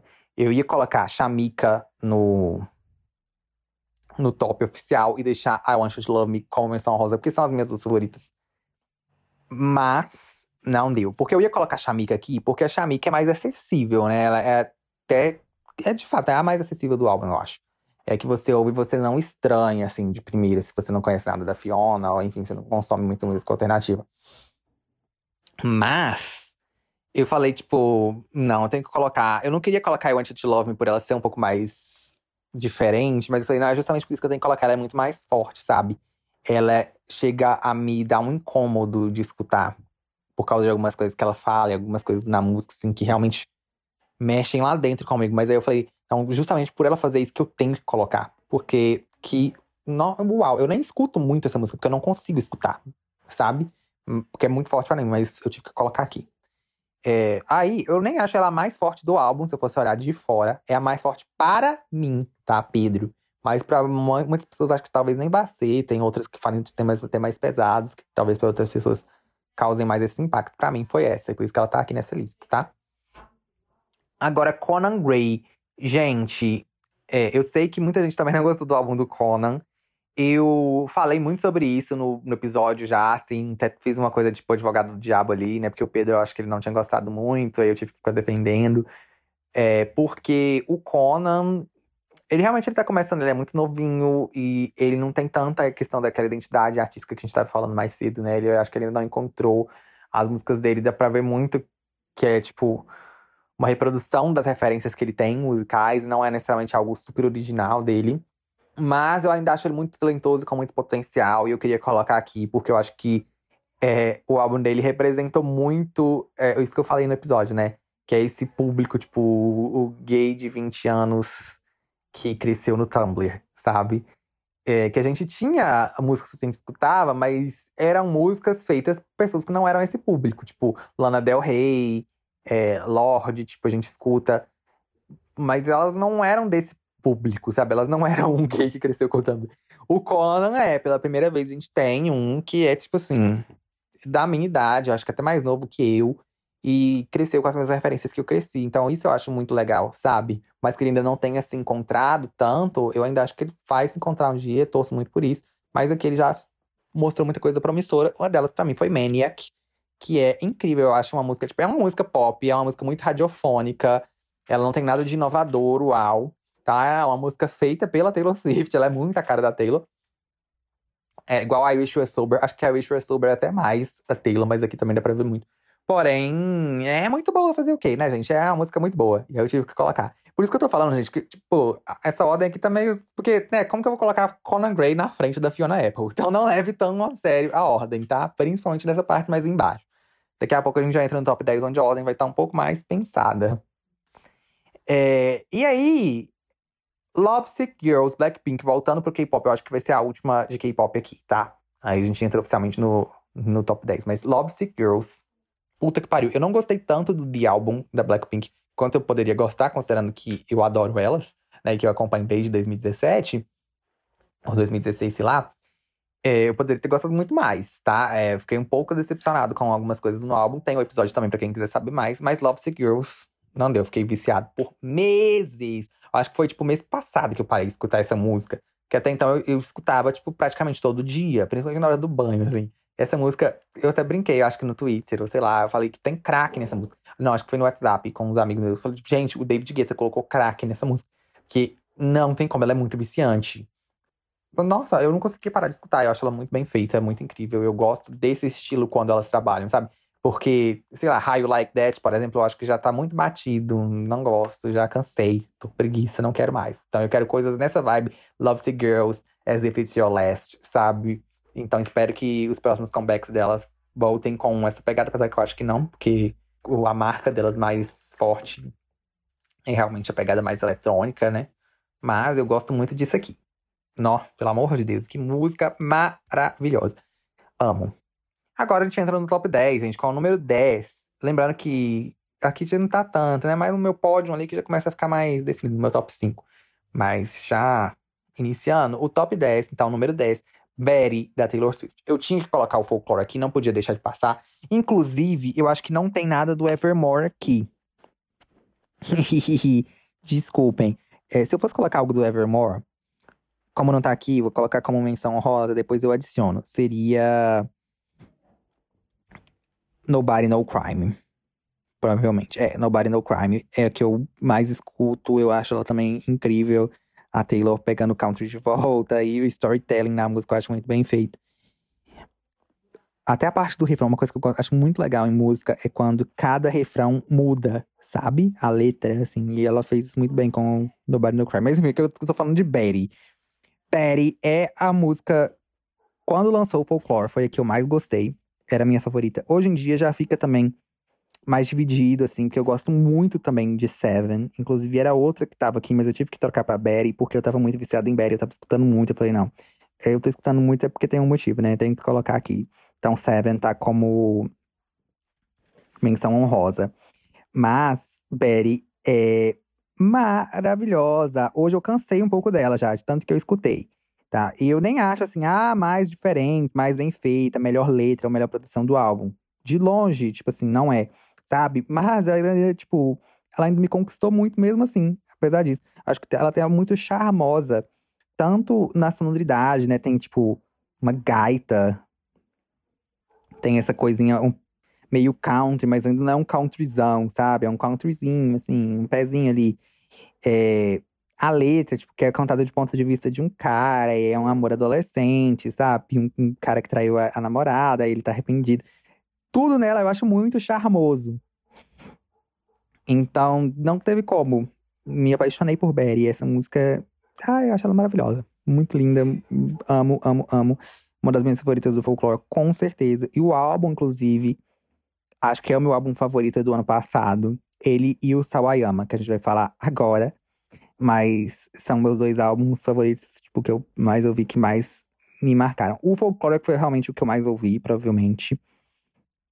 O Sawayama eu não ouvi tanto, mas é o que eu achei, tipo, mais bem feito, que eu me fiquei mais impressionado. Óbvio que também tem, lógico, né? Eu até falei do Fast The Curse aqui, mas não é muito meu estilo, sabe? Fast The Curse, por isso que eu nem escuto muito.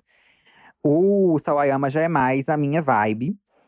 E aí, eu não escutei ele tanto, porque ano passado eu fiquei um pouco distanciado, assim, dessa vibe mais alternativa, sabe? Eu tava muito K-pop, ou quando não era K-pop. Na verdade, não só ano passado, né? Até hoje eu tô assim. Quando não é K-pop, é tipo pop nostálgico de década passada, ou da Disney, sabe? Então, não tô tanto na vibe da alternativa, mas tipo PC Music, então, gente, ou é, Hyperpop, sabe? Eu tô, não, passando longe, não consigo escutar mais. É, e aí o Sawayama sofreu um pouco com isso, tá? Com essa minha mudança de gostos aí da quarentena.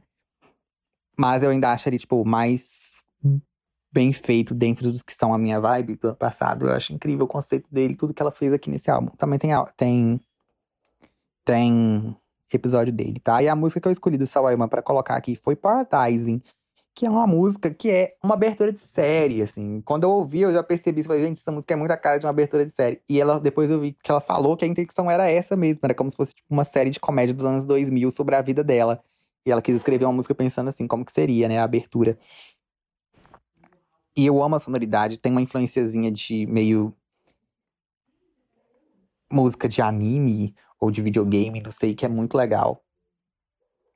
E a melodia dela, tudo, a historinha que ela conta da, da adolescência dela, do problema dela com a mãe, assim. A, ah, a melodia do, do refrão também, que é uma delícia, que me faz sentir com, tipo, 16 anos tendo fugido de casa, sabe? Sendo livre por aí, balançando num, num campo aberto. Maravilhosa.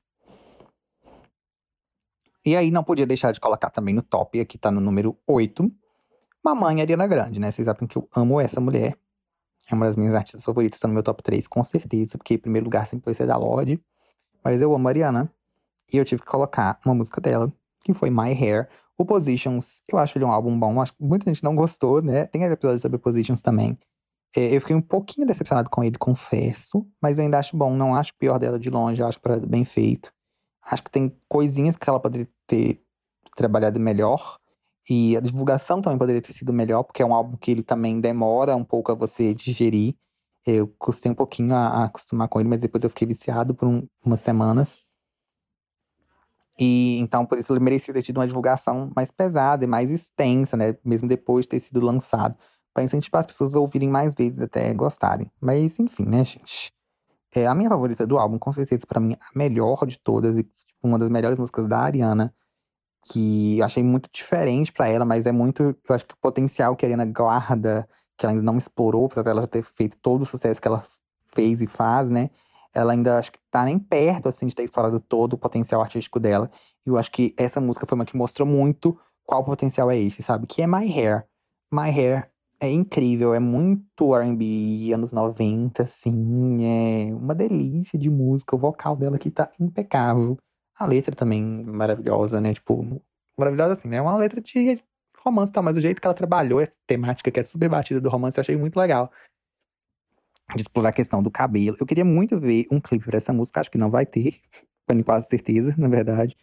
E, mas, né, gente, vai ficar aí como uma B-side que vai ser para sempre uma fan favorite, pelo menos para mim, né? Eu sou fan, porque eu não sei se os outros fãs também gostam tanto quanto eu. Mas eu sou apaixonado nessa música. Outra mulher que eu também adoro, inclusive eu tô com o vinil dela. Aí já fica, esse ano eu comecei a colecionar vinil, porque foi meu aniversário. Os meus, eu e os meus amigos, a gente tem essa coisa de fazer vaquinha sempre quando é aniversário de alguém do grupo, e a gente compra um presente. E pro, pro meu, eles me deram um vinil, um disco, né? Que eu sempre quis colecionar e tal. Tem anos que eu falo, mas eu nunca cheguei a comprar. Porque é caro mesmo comprar os discos e ainda ter que comprar o aparelho de tocação. Depois que eu comecei a pesquisar mais, eu vi que aqueles que são mais baratos na verdade, eles não são muito bons, podem arranhar o disco, estragar o disco conforme você vai escutando, né? Tipo, ó, óbvio que não na hora que você coloca, mas a longo prazo, assim, ele vai danificando o disco. Eu pensei, né, gente, eu não vou comprar um aparelho assim, porque eu tô gastando caro no disco para estragar ele. Não, tem que ser um aparelho bom, então. E os aparelhos bons são caríssimos. Então, por isso eu sempre fui enrolando. Mas aí, esse ano, os meninos me deram, então, um vinil da Billy, não foi o When We All Fall Asleep, Where Do We Go? Foi o Don't Smile At Me, tá? Que é o EP dela, de estreia. Que eu adoro aquele EP, inclusive. Eu escuto até hoje, assim. E aí eu falei, não, então agora eu vou realmente ter que começar a minha coleção, esse investimento, né? E aí eu arrumei num brechó. Eu tava olhando desde o ano passado, na real, isso. Só que eu não tava conseguindo achar nenhum bom, com a aparência que eu queria, porque eu queria um dos anos 70, tipo, na, que é tipo uma caixinha mesmo, tipo uma picapezinha, assim, que fala, né? Só que eu tava achando mais uns grandões, mais anos 80, 90, que já são aqueles cinza, que tem rádio e tal. E aí eu não gostava tanto da estética deles. Mas acabou que foi esse que eu consegui, tá? Então eu sou com um desses agora, dos anos, acho que 80, eu lança, que ele foi lançado. Eu consegui, meu pai conseguiu para mim, na verdade, num, num brechó, assim, numa loja de móveis usados, mas ele tava super conservado. E foi muito barato, eu já paguei 70 reais no aparelho. Tá muito conservado. Tipo, a parte toda de rádio mesmo, então tava funcionando perfeitamente. O toca-discos, que por estar tá muito tempo parado, né, é natural acontecer da agulha estragar. Então eu tive que trocar a agulha e a correia. A correia, inclusive, eu preciso comprar, não comprei ainda. Mas a agulha eu troquei já, e aí tá funcionando direitinho. E foi também baratinho comprar a agulha, a correia também é baratinha. É, mas isso é normal. Qualquer toca-discos usado que você comprar, provavelmente você vai precisar trocar disco, trocar agulha e correia. Mas o resto tava em perfeito estado, assim, então eu tive que comprar. Né? Foi o que eu encontrei, apesar de não gostar tanto esteticamente, mas um dia, quando eu tiver com dinheiro aí, eu compro um bonitão novo, né? Que aí já vai uns 1.500 reais. Mas enfim, comprei discos também. Então eu comprei o Sweetener da Ariana Grande. Eu montei uma lista, na real. Pra quem tá procurando site para comprar discos, gente, eu comprei no site Juno. É juno.co.uk. É um site da Inglaterra, é uma loja da Inglaterra, do Reino Unido, na verdade. Que Inglaterra fica no Reino Unido, né? Mas é porque não é só Inglaterra lá. Então eu não sei se é da Irlanda do Norte ou da Escócia, enfim, por isso que ah, vocês entenderam, né? É Juno o nome, é uma loja só de, de música, equipamento de, de áudio, DJ e discos de vinil. É óbvio, tem o risco de você ser taxado, é uma compra internacional, então tem todas as questões, porém, aí de compra internacional, mas a chance de você ser taxado é baixa, tá? Sendo bem sincero, e compensa muito. Então, eu comprei lá o Sweetener, tô esperando chegar, e aí minha intenção é comprar, tipo assim, a cada dois meses, um, construir bem aos poucos mesmo, porque é um hobby caro, né? Uma coleção cara. Mas é só pra te atualizar vocês nisso então, porque eu tô com o disco da Billy e tô esperando a da Ariana chegar. Eu tô falando delas duas agora, né? Mas da Billy, gente, ela lançou algumas músicas avulsas ano passado, né? Inclusive, não gosto tanto dessa estratégia dela de estar tá sempre lançando coisa. Mas, enfim, né? Ela que sabe o que ela tá fazendo. E foi uma delas que eu mais gostei. Eu acho que até falei sobre ela numa sessão de terapia, inclusive. Foi My Future. Gente, que música linda. O cover que a Miley fez, inclusive, vou falar da Miley daqui a pouco. Mas o cover que ela fez dessa música também ficou lindo, incrível. Mas a música, a original também é maravilhosa. My Future, da Billie Eilish. Eu não podia deixar de colocar aqui. A letra é linda, o vocal dela tá impecável. A produção, como sempre, né, gente? Não preciso falar da produção do Phineas, porque vocês já sabem, todo mundo já sabe. Que todo mundo já cansou de falar sobre e de elogiar. E, não, maravilhosa. Maravilhosa, acho emocionante, assim, pega muito. Agora, a nossa sexta música, para finalmente entrar no top 5, é uma de um projeto que também tem episódio aqui. Também sei que muita gente não gosta dessa artista, talvez nem gostou do projeto. Eu achei o álbum legal, mas não escutei tanto quanto eu achei que eu escutaria, tá? Então, assim, mais pro fim do ano eu nem tava escutando mais, mas essa música em si, para mim, marcou muito. Eu achei com certeza, de longe, um dos melhores lançamentos do ano passado. 3AM da Halsey, tá? Do álbum dela. Que eu até esqueci o nome. Manic. Gente, que música maravilhosa. Eu preciso que esse estilo, né, o pop punk, volte. Na verdade, já tá voltando, assim, de certa forma, mas ainda não. Acho que vai voltar mais, tá? Eu acho que esse ano pode pegar ainda mais. Porque no TikTok eu vejo direto, tipo, viralizando alguns vídeos de cover de música pop em uma versão pop punk. Taylor Swift mesmo direto tem. Tem uma playlist, assim, que eu tenho, no, que eu sigo, na verdade, no Spotify, que é só de músicas da Taylor Swift em versão pop punk, que são covers, né? Maravilhoso. Se colocarem no Spotify também Taylor Swift Pop Punk, vocês vão achar. Que é esse estilinho com bastante guitarra, esse, esse pop rockzinho, assim, que era muito popular nos anos 2000, né? Desses grupos emo e tal. E a Halsey, ela cresceu muito ouvindo esse tipo de música e esse tipo de banda. Então, ela resolveu, né, meio que de certa forma homenagear. Ela já, já flertou um pouco com esse estilinho emo, rock no passado, inclusive Nightmare, que é uma das melhores músicas dela, se não a melhor. É bem nessa pegada. E 3AM também é a mesma coisa. Ela vem com a guitarrona no refrão. Ai, que incrível! Ai, eu não consigo nem falar sem me emocionar. E emocionar assim, de felicidade, sabe? Porque me passa uma sensação tão boa, tão animada. Eu adoro. Meu sonho é ir no show dela e ela cantar essa música, porque eu acho que vai ser uma energia tão incrível. Que é aquela música que você pula junto, que você grita, sabe, no refrão, super animado, e bate cabelo, e. Né, bate cabelo assim, né? Não é, é headbang, no caso, né? Não é bate cabelo de drag, não. Mas, e, sabe, tem aquela guitarrona que te vai ali no, no âmago da sua alma. E maravilhosa, 3am. Oh, que música incrível. Tem que ouvir assim que eu terminar de, de gravar, porque tem um tempinho já que eu não ouço. Agora entrando no nosso top 5, também não podia deixar de falar da outra mamãe, Lady Gaga. Eu não gostei tanto do Chromatic assim. Eu dei uma nota super alta para ele no episódio, mas é porque o Pedro me convenceu. Ele teve argumentos muito bons na hora. Mas depois, quando passa, eu falei, gente, como assim? Eu dei aquela nota, sabe? Não devia. É, não gostei muito. Eu achei, assim, músicas legais, bem feitas. Não tem nada que eu fale, nossa, que música ruim. Não tem.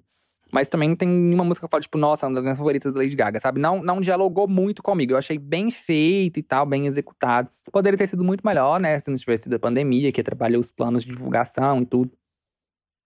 Mas as músicas em si eu achei até, tipo, bem feitas, bem produzidas, as letras legais. Só que não não era o meu momento, não era a minha vibe, sabe? Quando saiu até hoje, não, não cheguei nessa vibe. Então não consegui me conectar tanto com o álbum por causa disso. Mas uma que eu tinha que colocar, não podia deixar passar em branco também, um dos maiores hits do ano passado, é Rain On Me. Um dueto que eu nunca esperei ver na minha vida, Lady Gaga e Ariana Grande. E vi, e não só vi como funcionou muito bem. Achei que combinou muito a voz das duas. Eu amo a parte da Ariana nessa música. Amo demais. Mas a música inteira também é maravilhosa. Então, Rain On Me tá aqui. Agora, indo pro número 4. Ela, eu acho que chegou a ser um. Não, acho que nunca foi um, não. Ela sempre, mas ela sempre ficou aqui no top, né? Porque eu me dei a ordem algumas vezes. Mas Blinding Lights, gente, foi o maior hit do ano passado.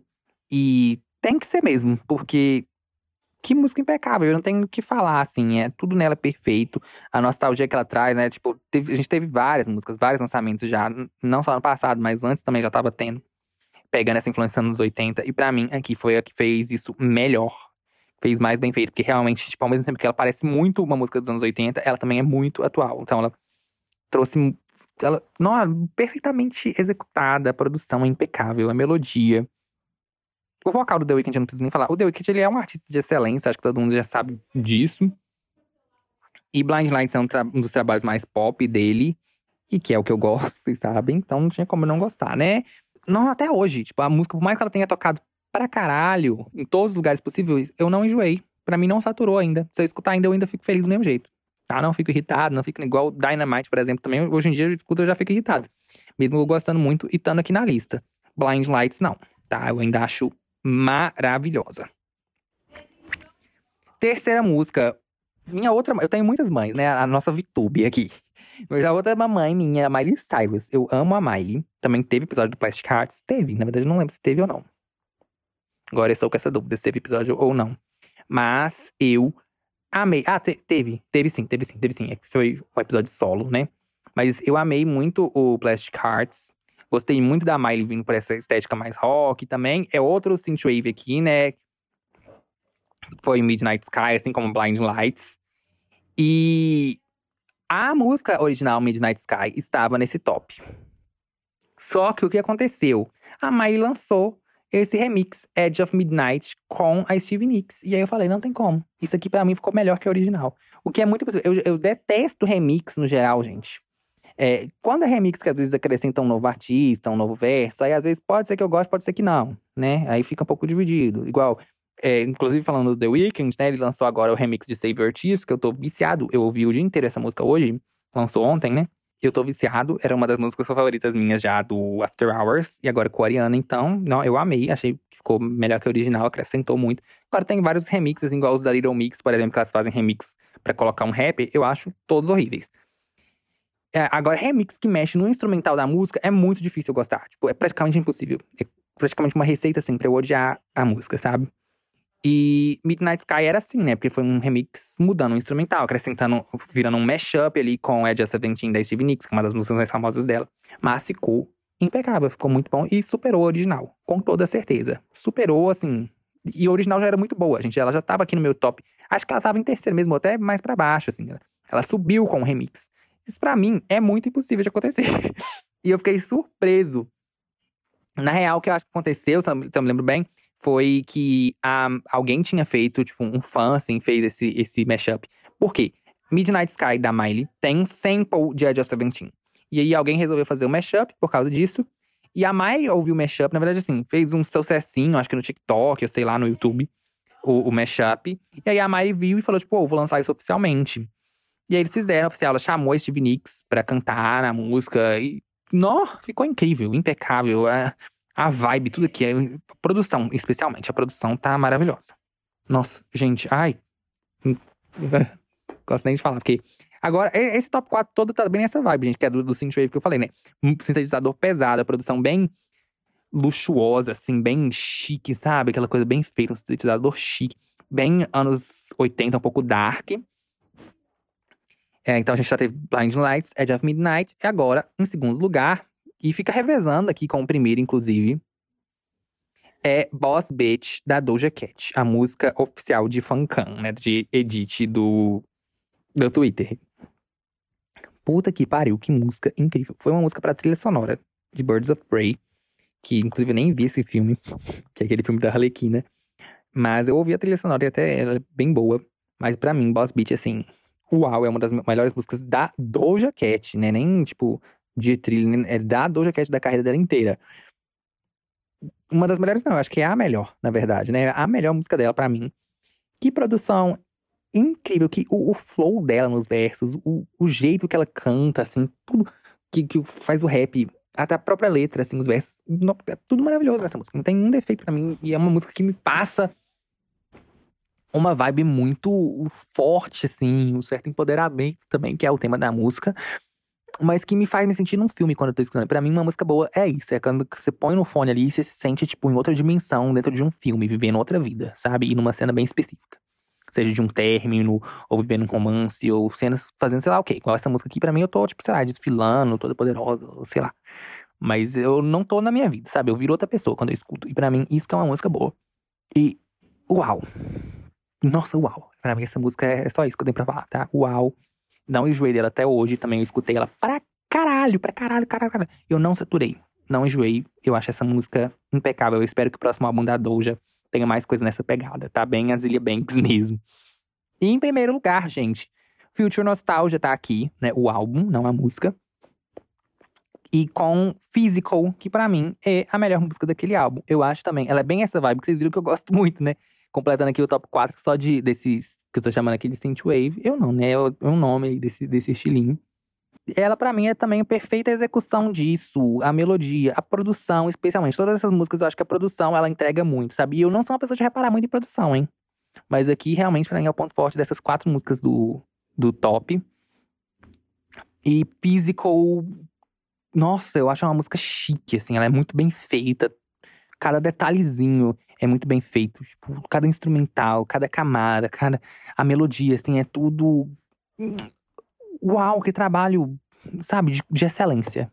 É, chegou num ponto aqui que eu não tenho mais o que falar das músicas. Também até tô rouco, de tanto que eu já falei. Mas Physical. Uau. Uau, só tenho isso pra dizer. É o meu top, merecidíssimo, mas Boss Beat não tá longe. As duas, eu inclusive já troquei elas de lugar muitas vezes. Acabei fechando nisso, provavelmente amanhã já vou ter arrependido. Mas é isso, Physical até então tá no meu primeiro lugar, tá? E agora vamos então para as menções honrosas. Primeiro tem duas menções do Positions da Ariana, que vocês sabem que eu amo ela. Nest e POV, pra mim, é, tipo, meu top 3 do Positions é essas três, né? Contando com My Hair, que tá lá em cima. E não podia deixar de colocar essas duas, achei lindas, maravilhosas. Inclusive, POV boatos, tem semanas tem, tem esse boato correndo aí que o clipe tá gravado, que ela vai lançar, não sei o que, e ela nunca lança, né? Depois, Miley Cyrus, Heart of Glass e Midnight Sky, a original, porque a original tava nessa lista. E aí ela lançou o remix, aí tive que descer pra menção rosa, né, gente? Mas ela tá aqui ainda, é muito boa. E Heart of Glass, maravilhosa. Ela conseguiu pegar um cover também e deixar a própria marca dela, a Miley é a rainha dos covers, né? Todo mundo já sabe. Mas esse para mim é o melhor cover dela. E olha que são muitos para escolher, tá? Mas esse aqui arrasou muito.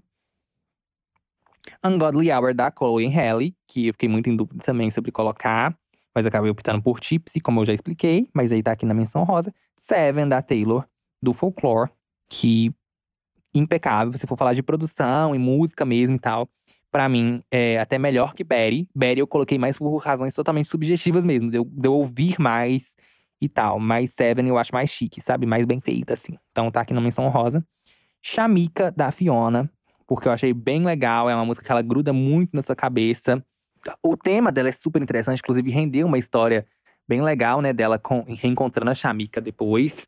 Pra quem não ouviu o álbum, essa música é sobre bullying que a, que a Fiona sofria na infância. E aí teve uma menina da escola dela, a Shamika, que chegou pra ela no recreio, viu que ela tava sofrendo bullying das outras meninas e falou, tipo, você não precisa disso, você tem muito potencial. E aí o refrão da música é, tipo, a Shamika falou que eu tenho potencial. Ela tentando usar isso como um mantra, assim, pra tentar superar isso. Enfim, né? É bem legal. Mas o ritmo, a melodia, tudo funciona muito, é muito pegajoso, sabe? Muito grudento, fica muito na cabeça. Porque Shamika será é potential. Então eu tive que colocar aqui também como menção rosa. E duas menções honrosas do Future Nostalgia. É Levitating e Break My Heart. Duas músicas incríveis, pop deliciosos, muito bem feitos também, que ficam super na cabeça. Agora Levitating tá super é, hitando, né? E merecidamente. Inclusive, eu tava ouvindo ontem várias vezes. E dançando pela casa, porque é uma música muito gostosa. Break My Heart, a mesma coisa. E por último, Ina Sawayama, com Como the Garçon e XS, tá? Então, duas aí do Sawayama que eu também adoro, mas eu optei por colocar Paradising, que pra mim é mais diferentona e é mais legal. E agora, gente, a gente chega então ao fim desse episódio. Eu já tô sem voz. Que saudade de ficar sem voz, de estar tá gravando episódio para vocês. Mas então já vou explicar o que, que eu falei no início, né? Sobre o futuro do podcast. Eu sinto que a gente já teve essas conversas uma vez, algumas vezes, na real, e vocês não. Você deveria até ter perdido a confiança em mim. Tipo, ah, não acredito em nada que o Pedro fala, porque ele nunca cumpre essa promessa. Mas essa eu espero cumprir, tá? Juro pra vocês. O que que rolou?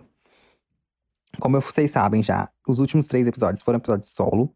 E até as artes do Instagram foram bem michuruquinhas, porque eu tava sem computador, meu computador estragou. Foi inclusive por isso que eu não formei, né? Que eu trazia minha formatura.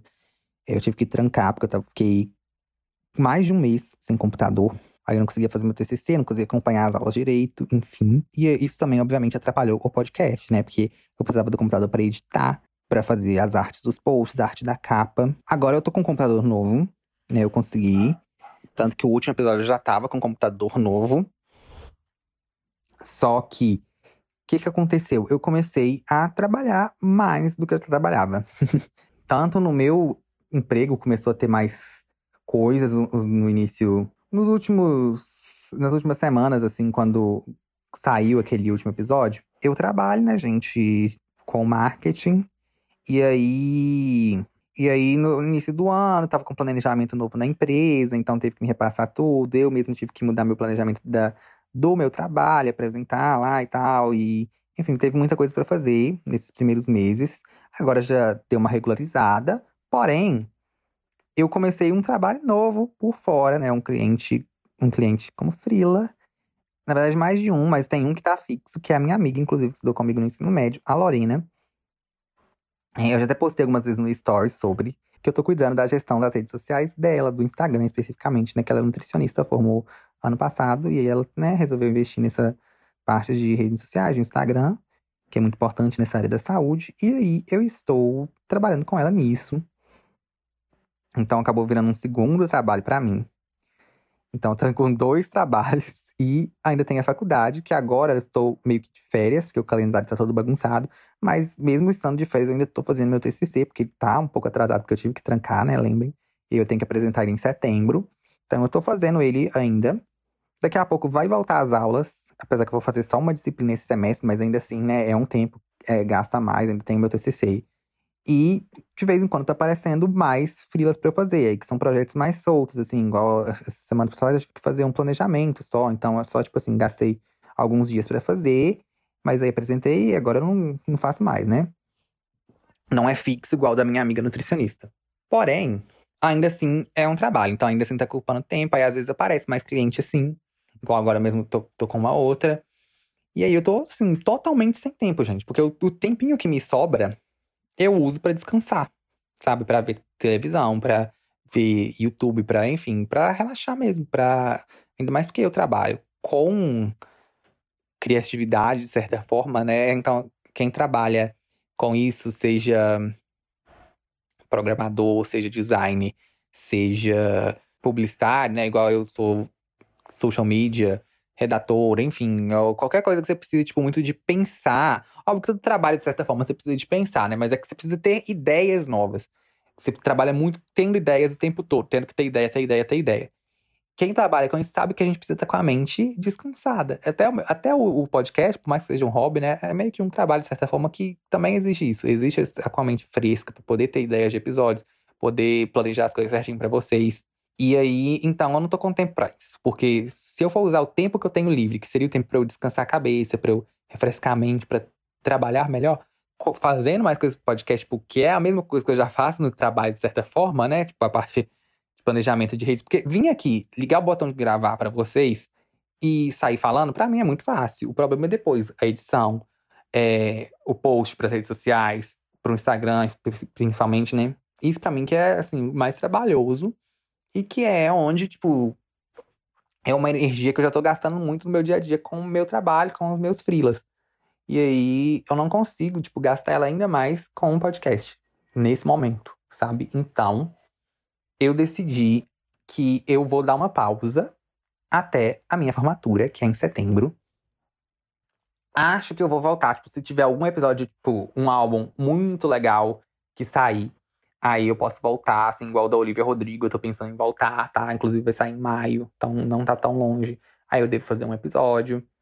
Mas assim, são coisas esporádicas, tá? Não considerem como um comeback oficial, porque eu pretendo retornar mesmo só depois que eu apresentar meu TCC. Porque aí o tempo que eu tiver livre, eu vou usar ou pra né, realmente descansar a cabeça, que é importante, ou pra trabalhar no meu TCC, que é a minha prioridade no momento, tá? Além, depois do TCC, óbvio, a minha prioridade são os meus trabalhos, tanto o meu trabalho normal, quanto os meus filhos, porque eu preciso de dinheiro, né, gente? Todo mundo precisa, ainda mais na crise que a gente tá. Então, é, o podcast é um hobby para mim. Eu gosto muito, muito de fazer. Gosto muito da troca com vocês. Porém, no fim das contas, isso não me traz né, dinheiro. E aí acaba que no momento que eu tô da minha vida, o dinheiro é, tem que ser uma prioridade maior, que eu tô precisando mais. Então, eu tenho que focar mais no trabalho por causa disso, tá? É, mas, é, outro ponto também é que, né, agora já tô praticamente publicitário formado, só falta apresentar o TCC. E aí, conhecendo mais, já estando trabalhando já, o quê? Dois anos, vai fazer três anos esse ano, com redes sociais, é, tendo feito até cursos separados sobre não só faculdade. Eu já tenho uma outra visão de conteúdo, principalmente, que é o que eu trabalho mais, né, no, no meu emprego, conteúdo nas redes sociais, que o podcast acaba sendo uma forma de conteúdo também que eu, eu tenho uma outra visão mais profissional disso. E aí eu não consigo mais tocar um projeto da forma que eu tocava o olho de mosca, que eu toco até então, que é totalmente como hobby. Sempre foi um hobby. Então eu nunca levei isso tão a sério. Sempre foi uma coisa mais pra diversão, até, assim como meu canal no YouTube. Sabe? Eu também levava mais como hobby, então não gastava tanto tempo para fazer uma coisa super bem feita, com um planejamento, com uma coisa para eu crescer realmente, ganhar novos seguidores, não sei o quê.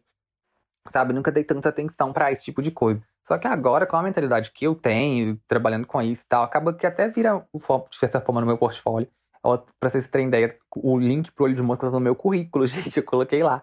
É, falando que é um projeto pessoal que eu tenho, de música pop e tal, porque eu gosto muito. E aí eu tenho o link lá pro, pro Instagram do Olho de Mosca, porque eu acho um Instagram bem feito. Porque é legal sempre ter coisas, projetos pessoais, sabe? Isso valoriza muito o seu currículo, pelo menos na minha área, né?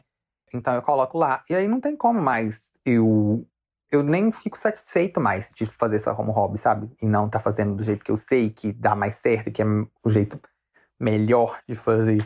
Então, fica esse, esse dilema. Tipo, eu posso fazer como hobby, isso é uma coisa divertida, mas eu também vou sempre ficar com esse pezinho atrás, tipo, nossa, eu tô fazendo isso, mas tá ficando uma bosta, ou não tá legal, poderia estar tá tão melhor do que tá. Mas ao mesmo tempo, pra eu fazer do jeito que vai ficar melhor, que realmente vai me deixar satisfeito, assim, como profissional, de deitar na cama todo dia e falar, tipo, nossa, fiz um trabalho muito legal com o podcast.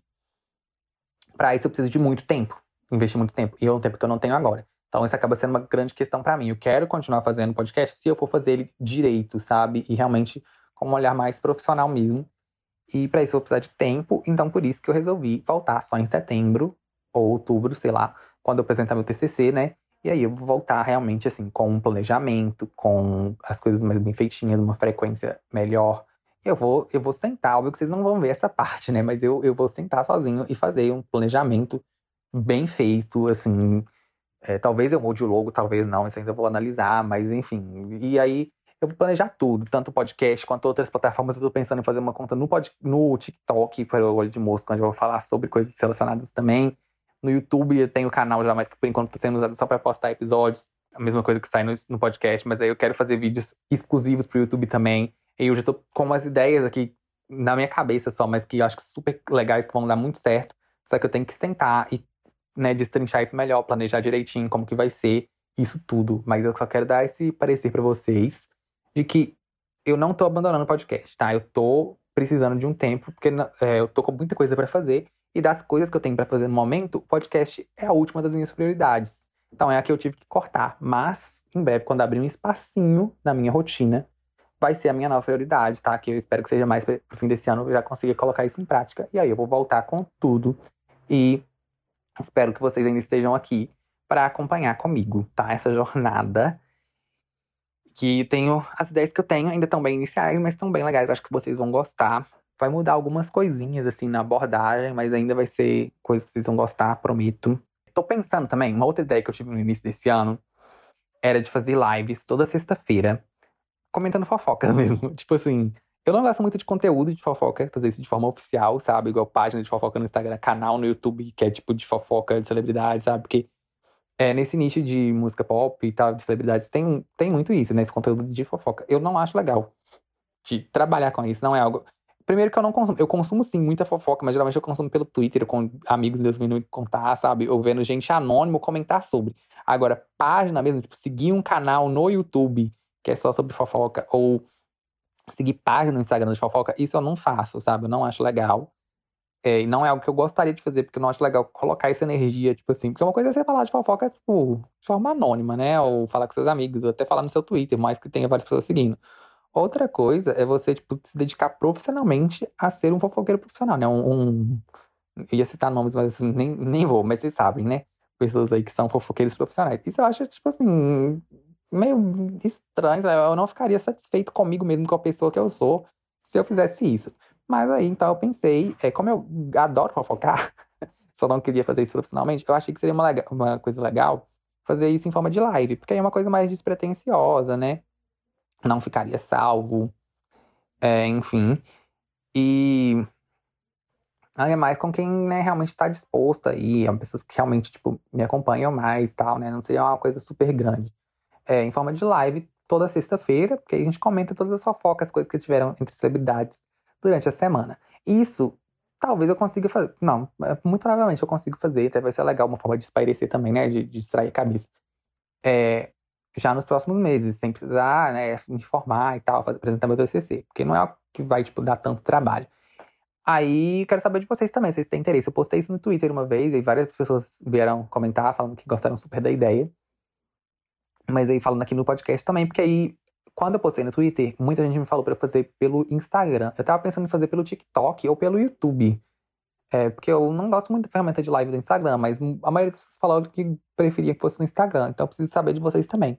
Vocês gostam mais no Instagram é, ou por onde? Eu ainda vou analisar também com calma, mas né, é bom ter essa informação de vocês. E aí, se for pelo Instagram, vai ser no Instagram do Olho de Mosca, tá, gente? Então, é isso, assim. Só queria falar sobre isso com vocês. Muito obrigado por terem escutado até aqui e até a próxima. Que eu não sei quando vai ser, mas vai ter, tá?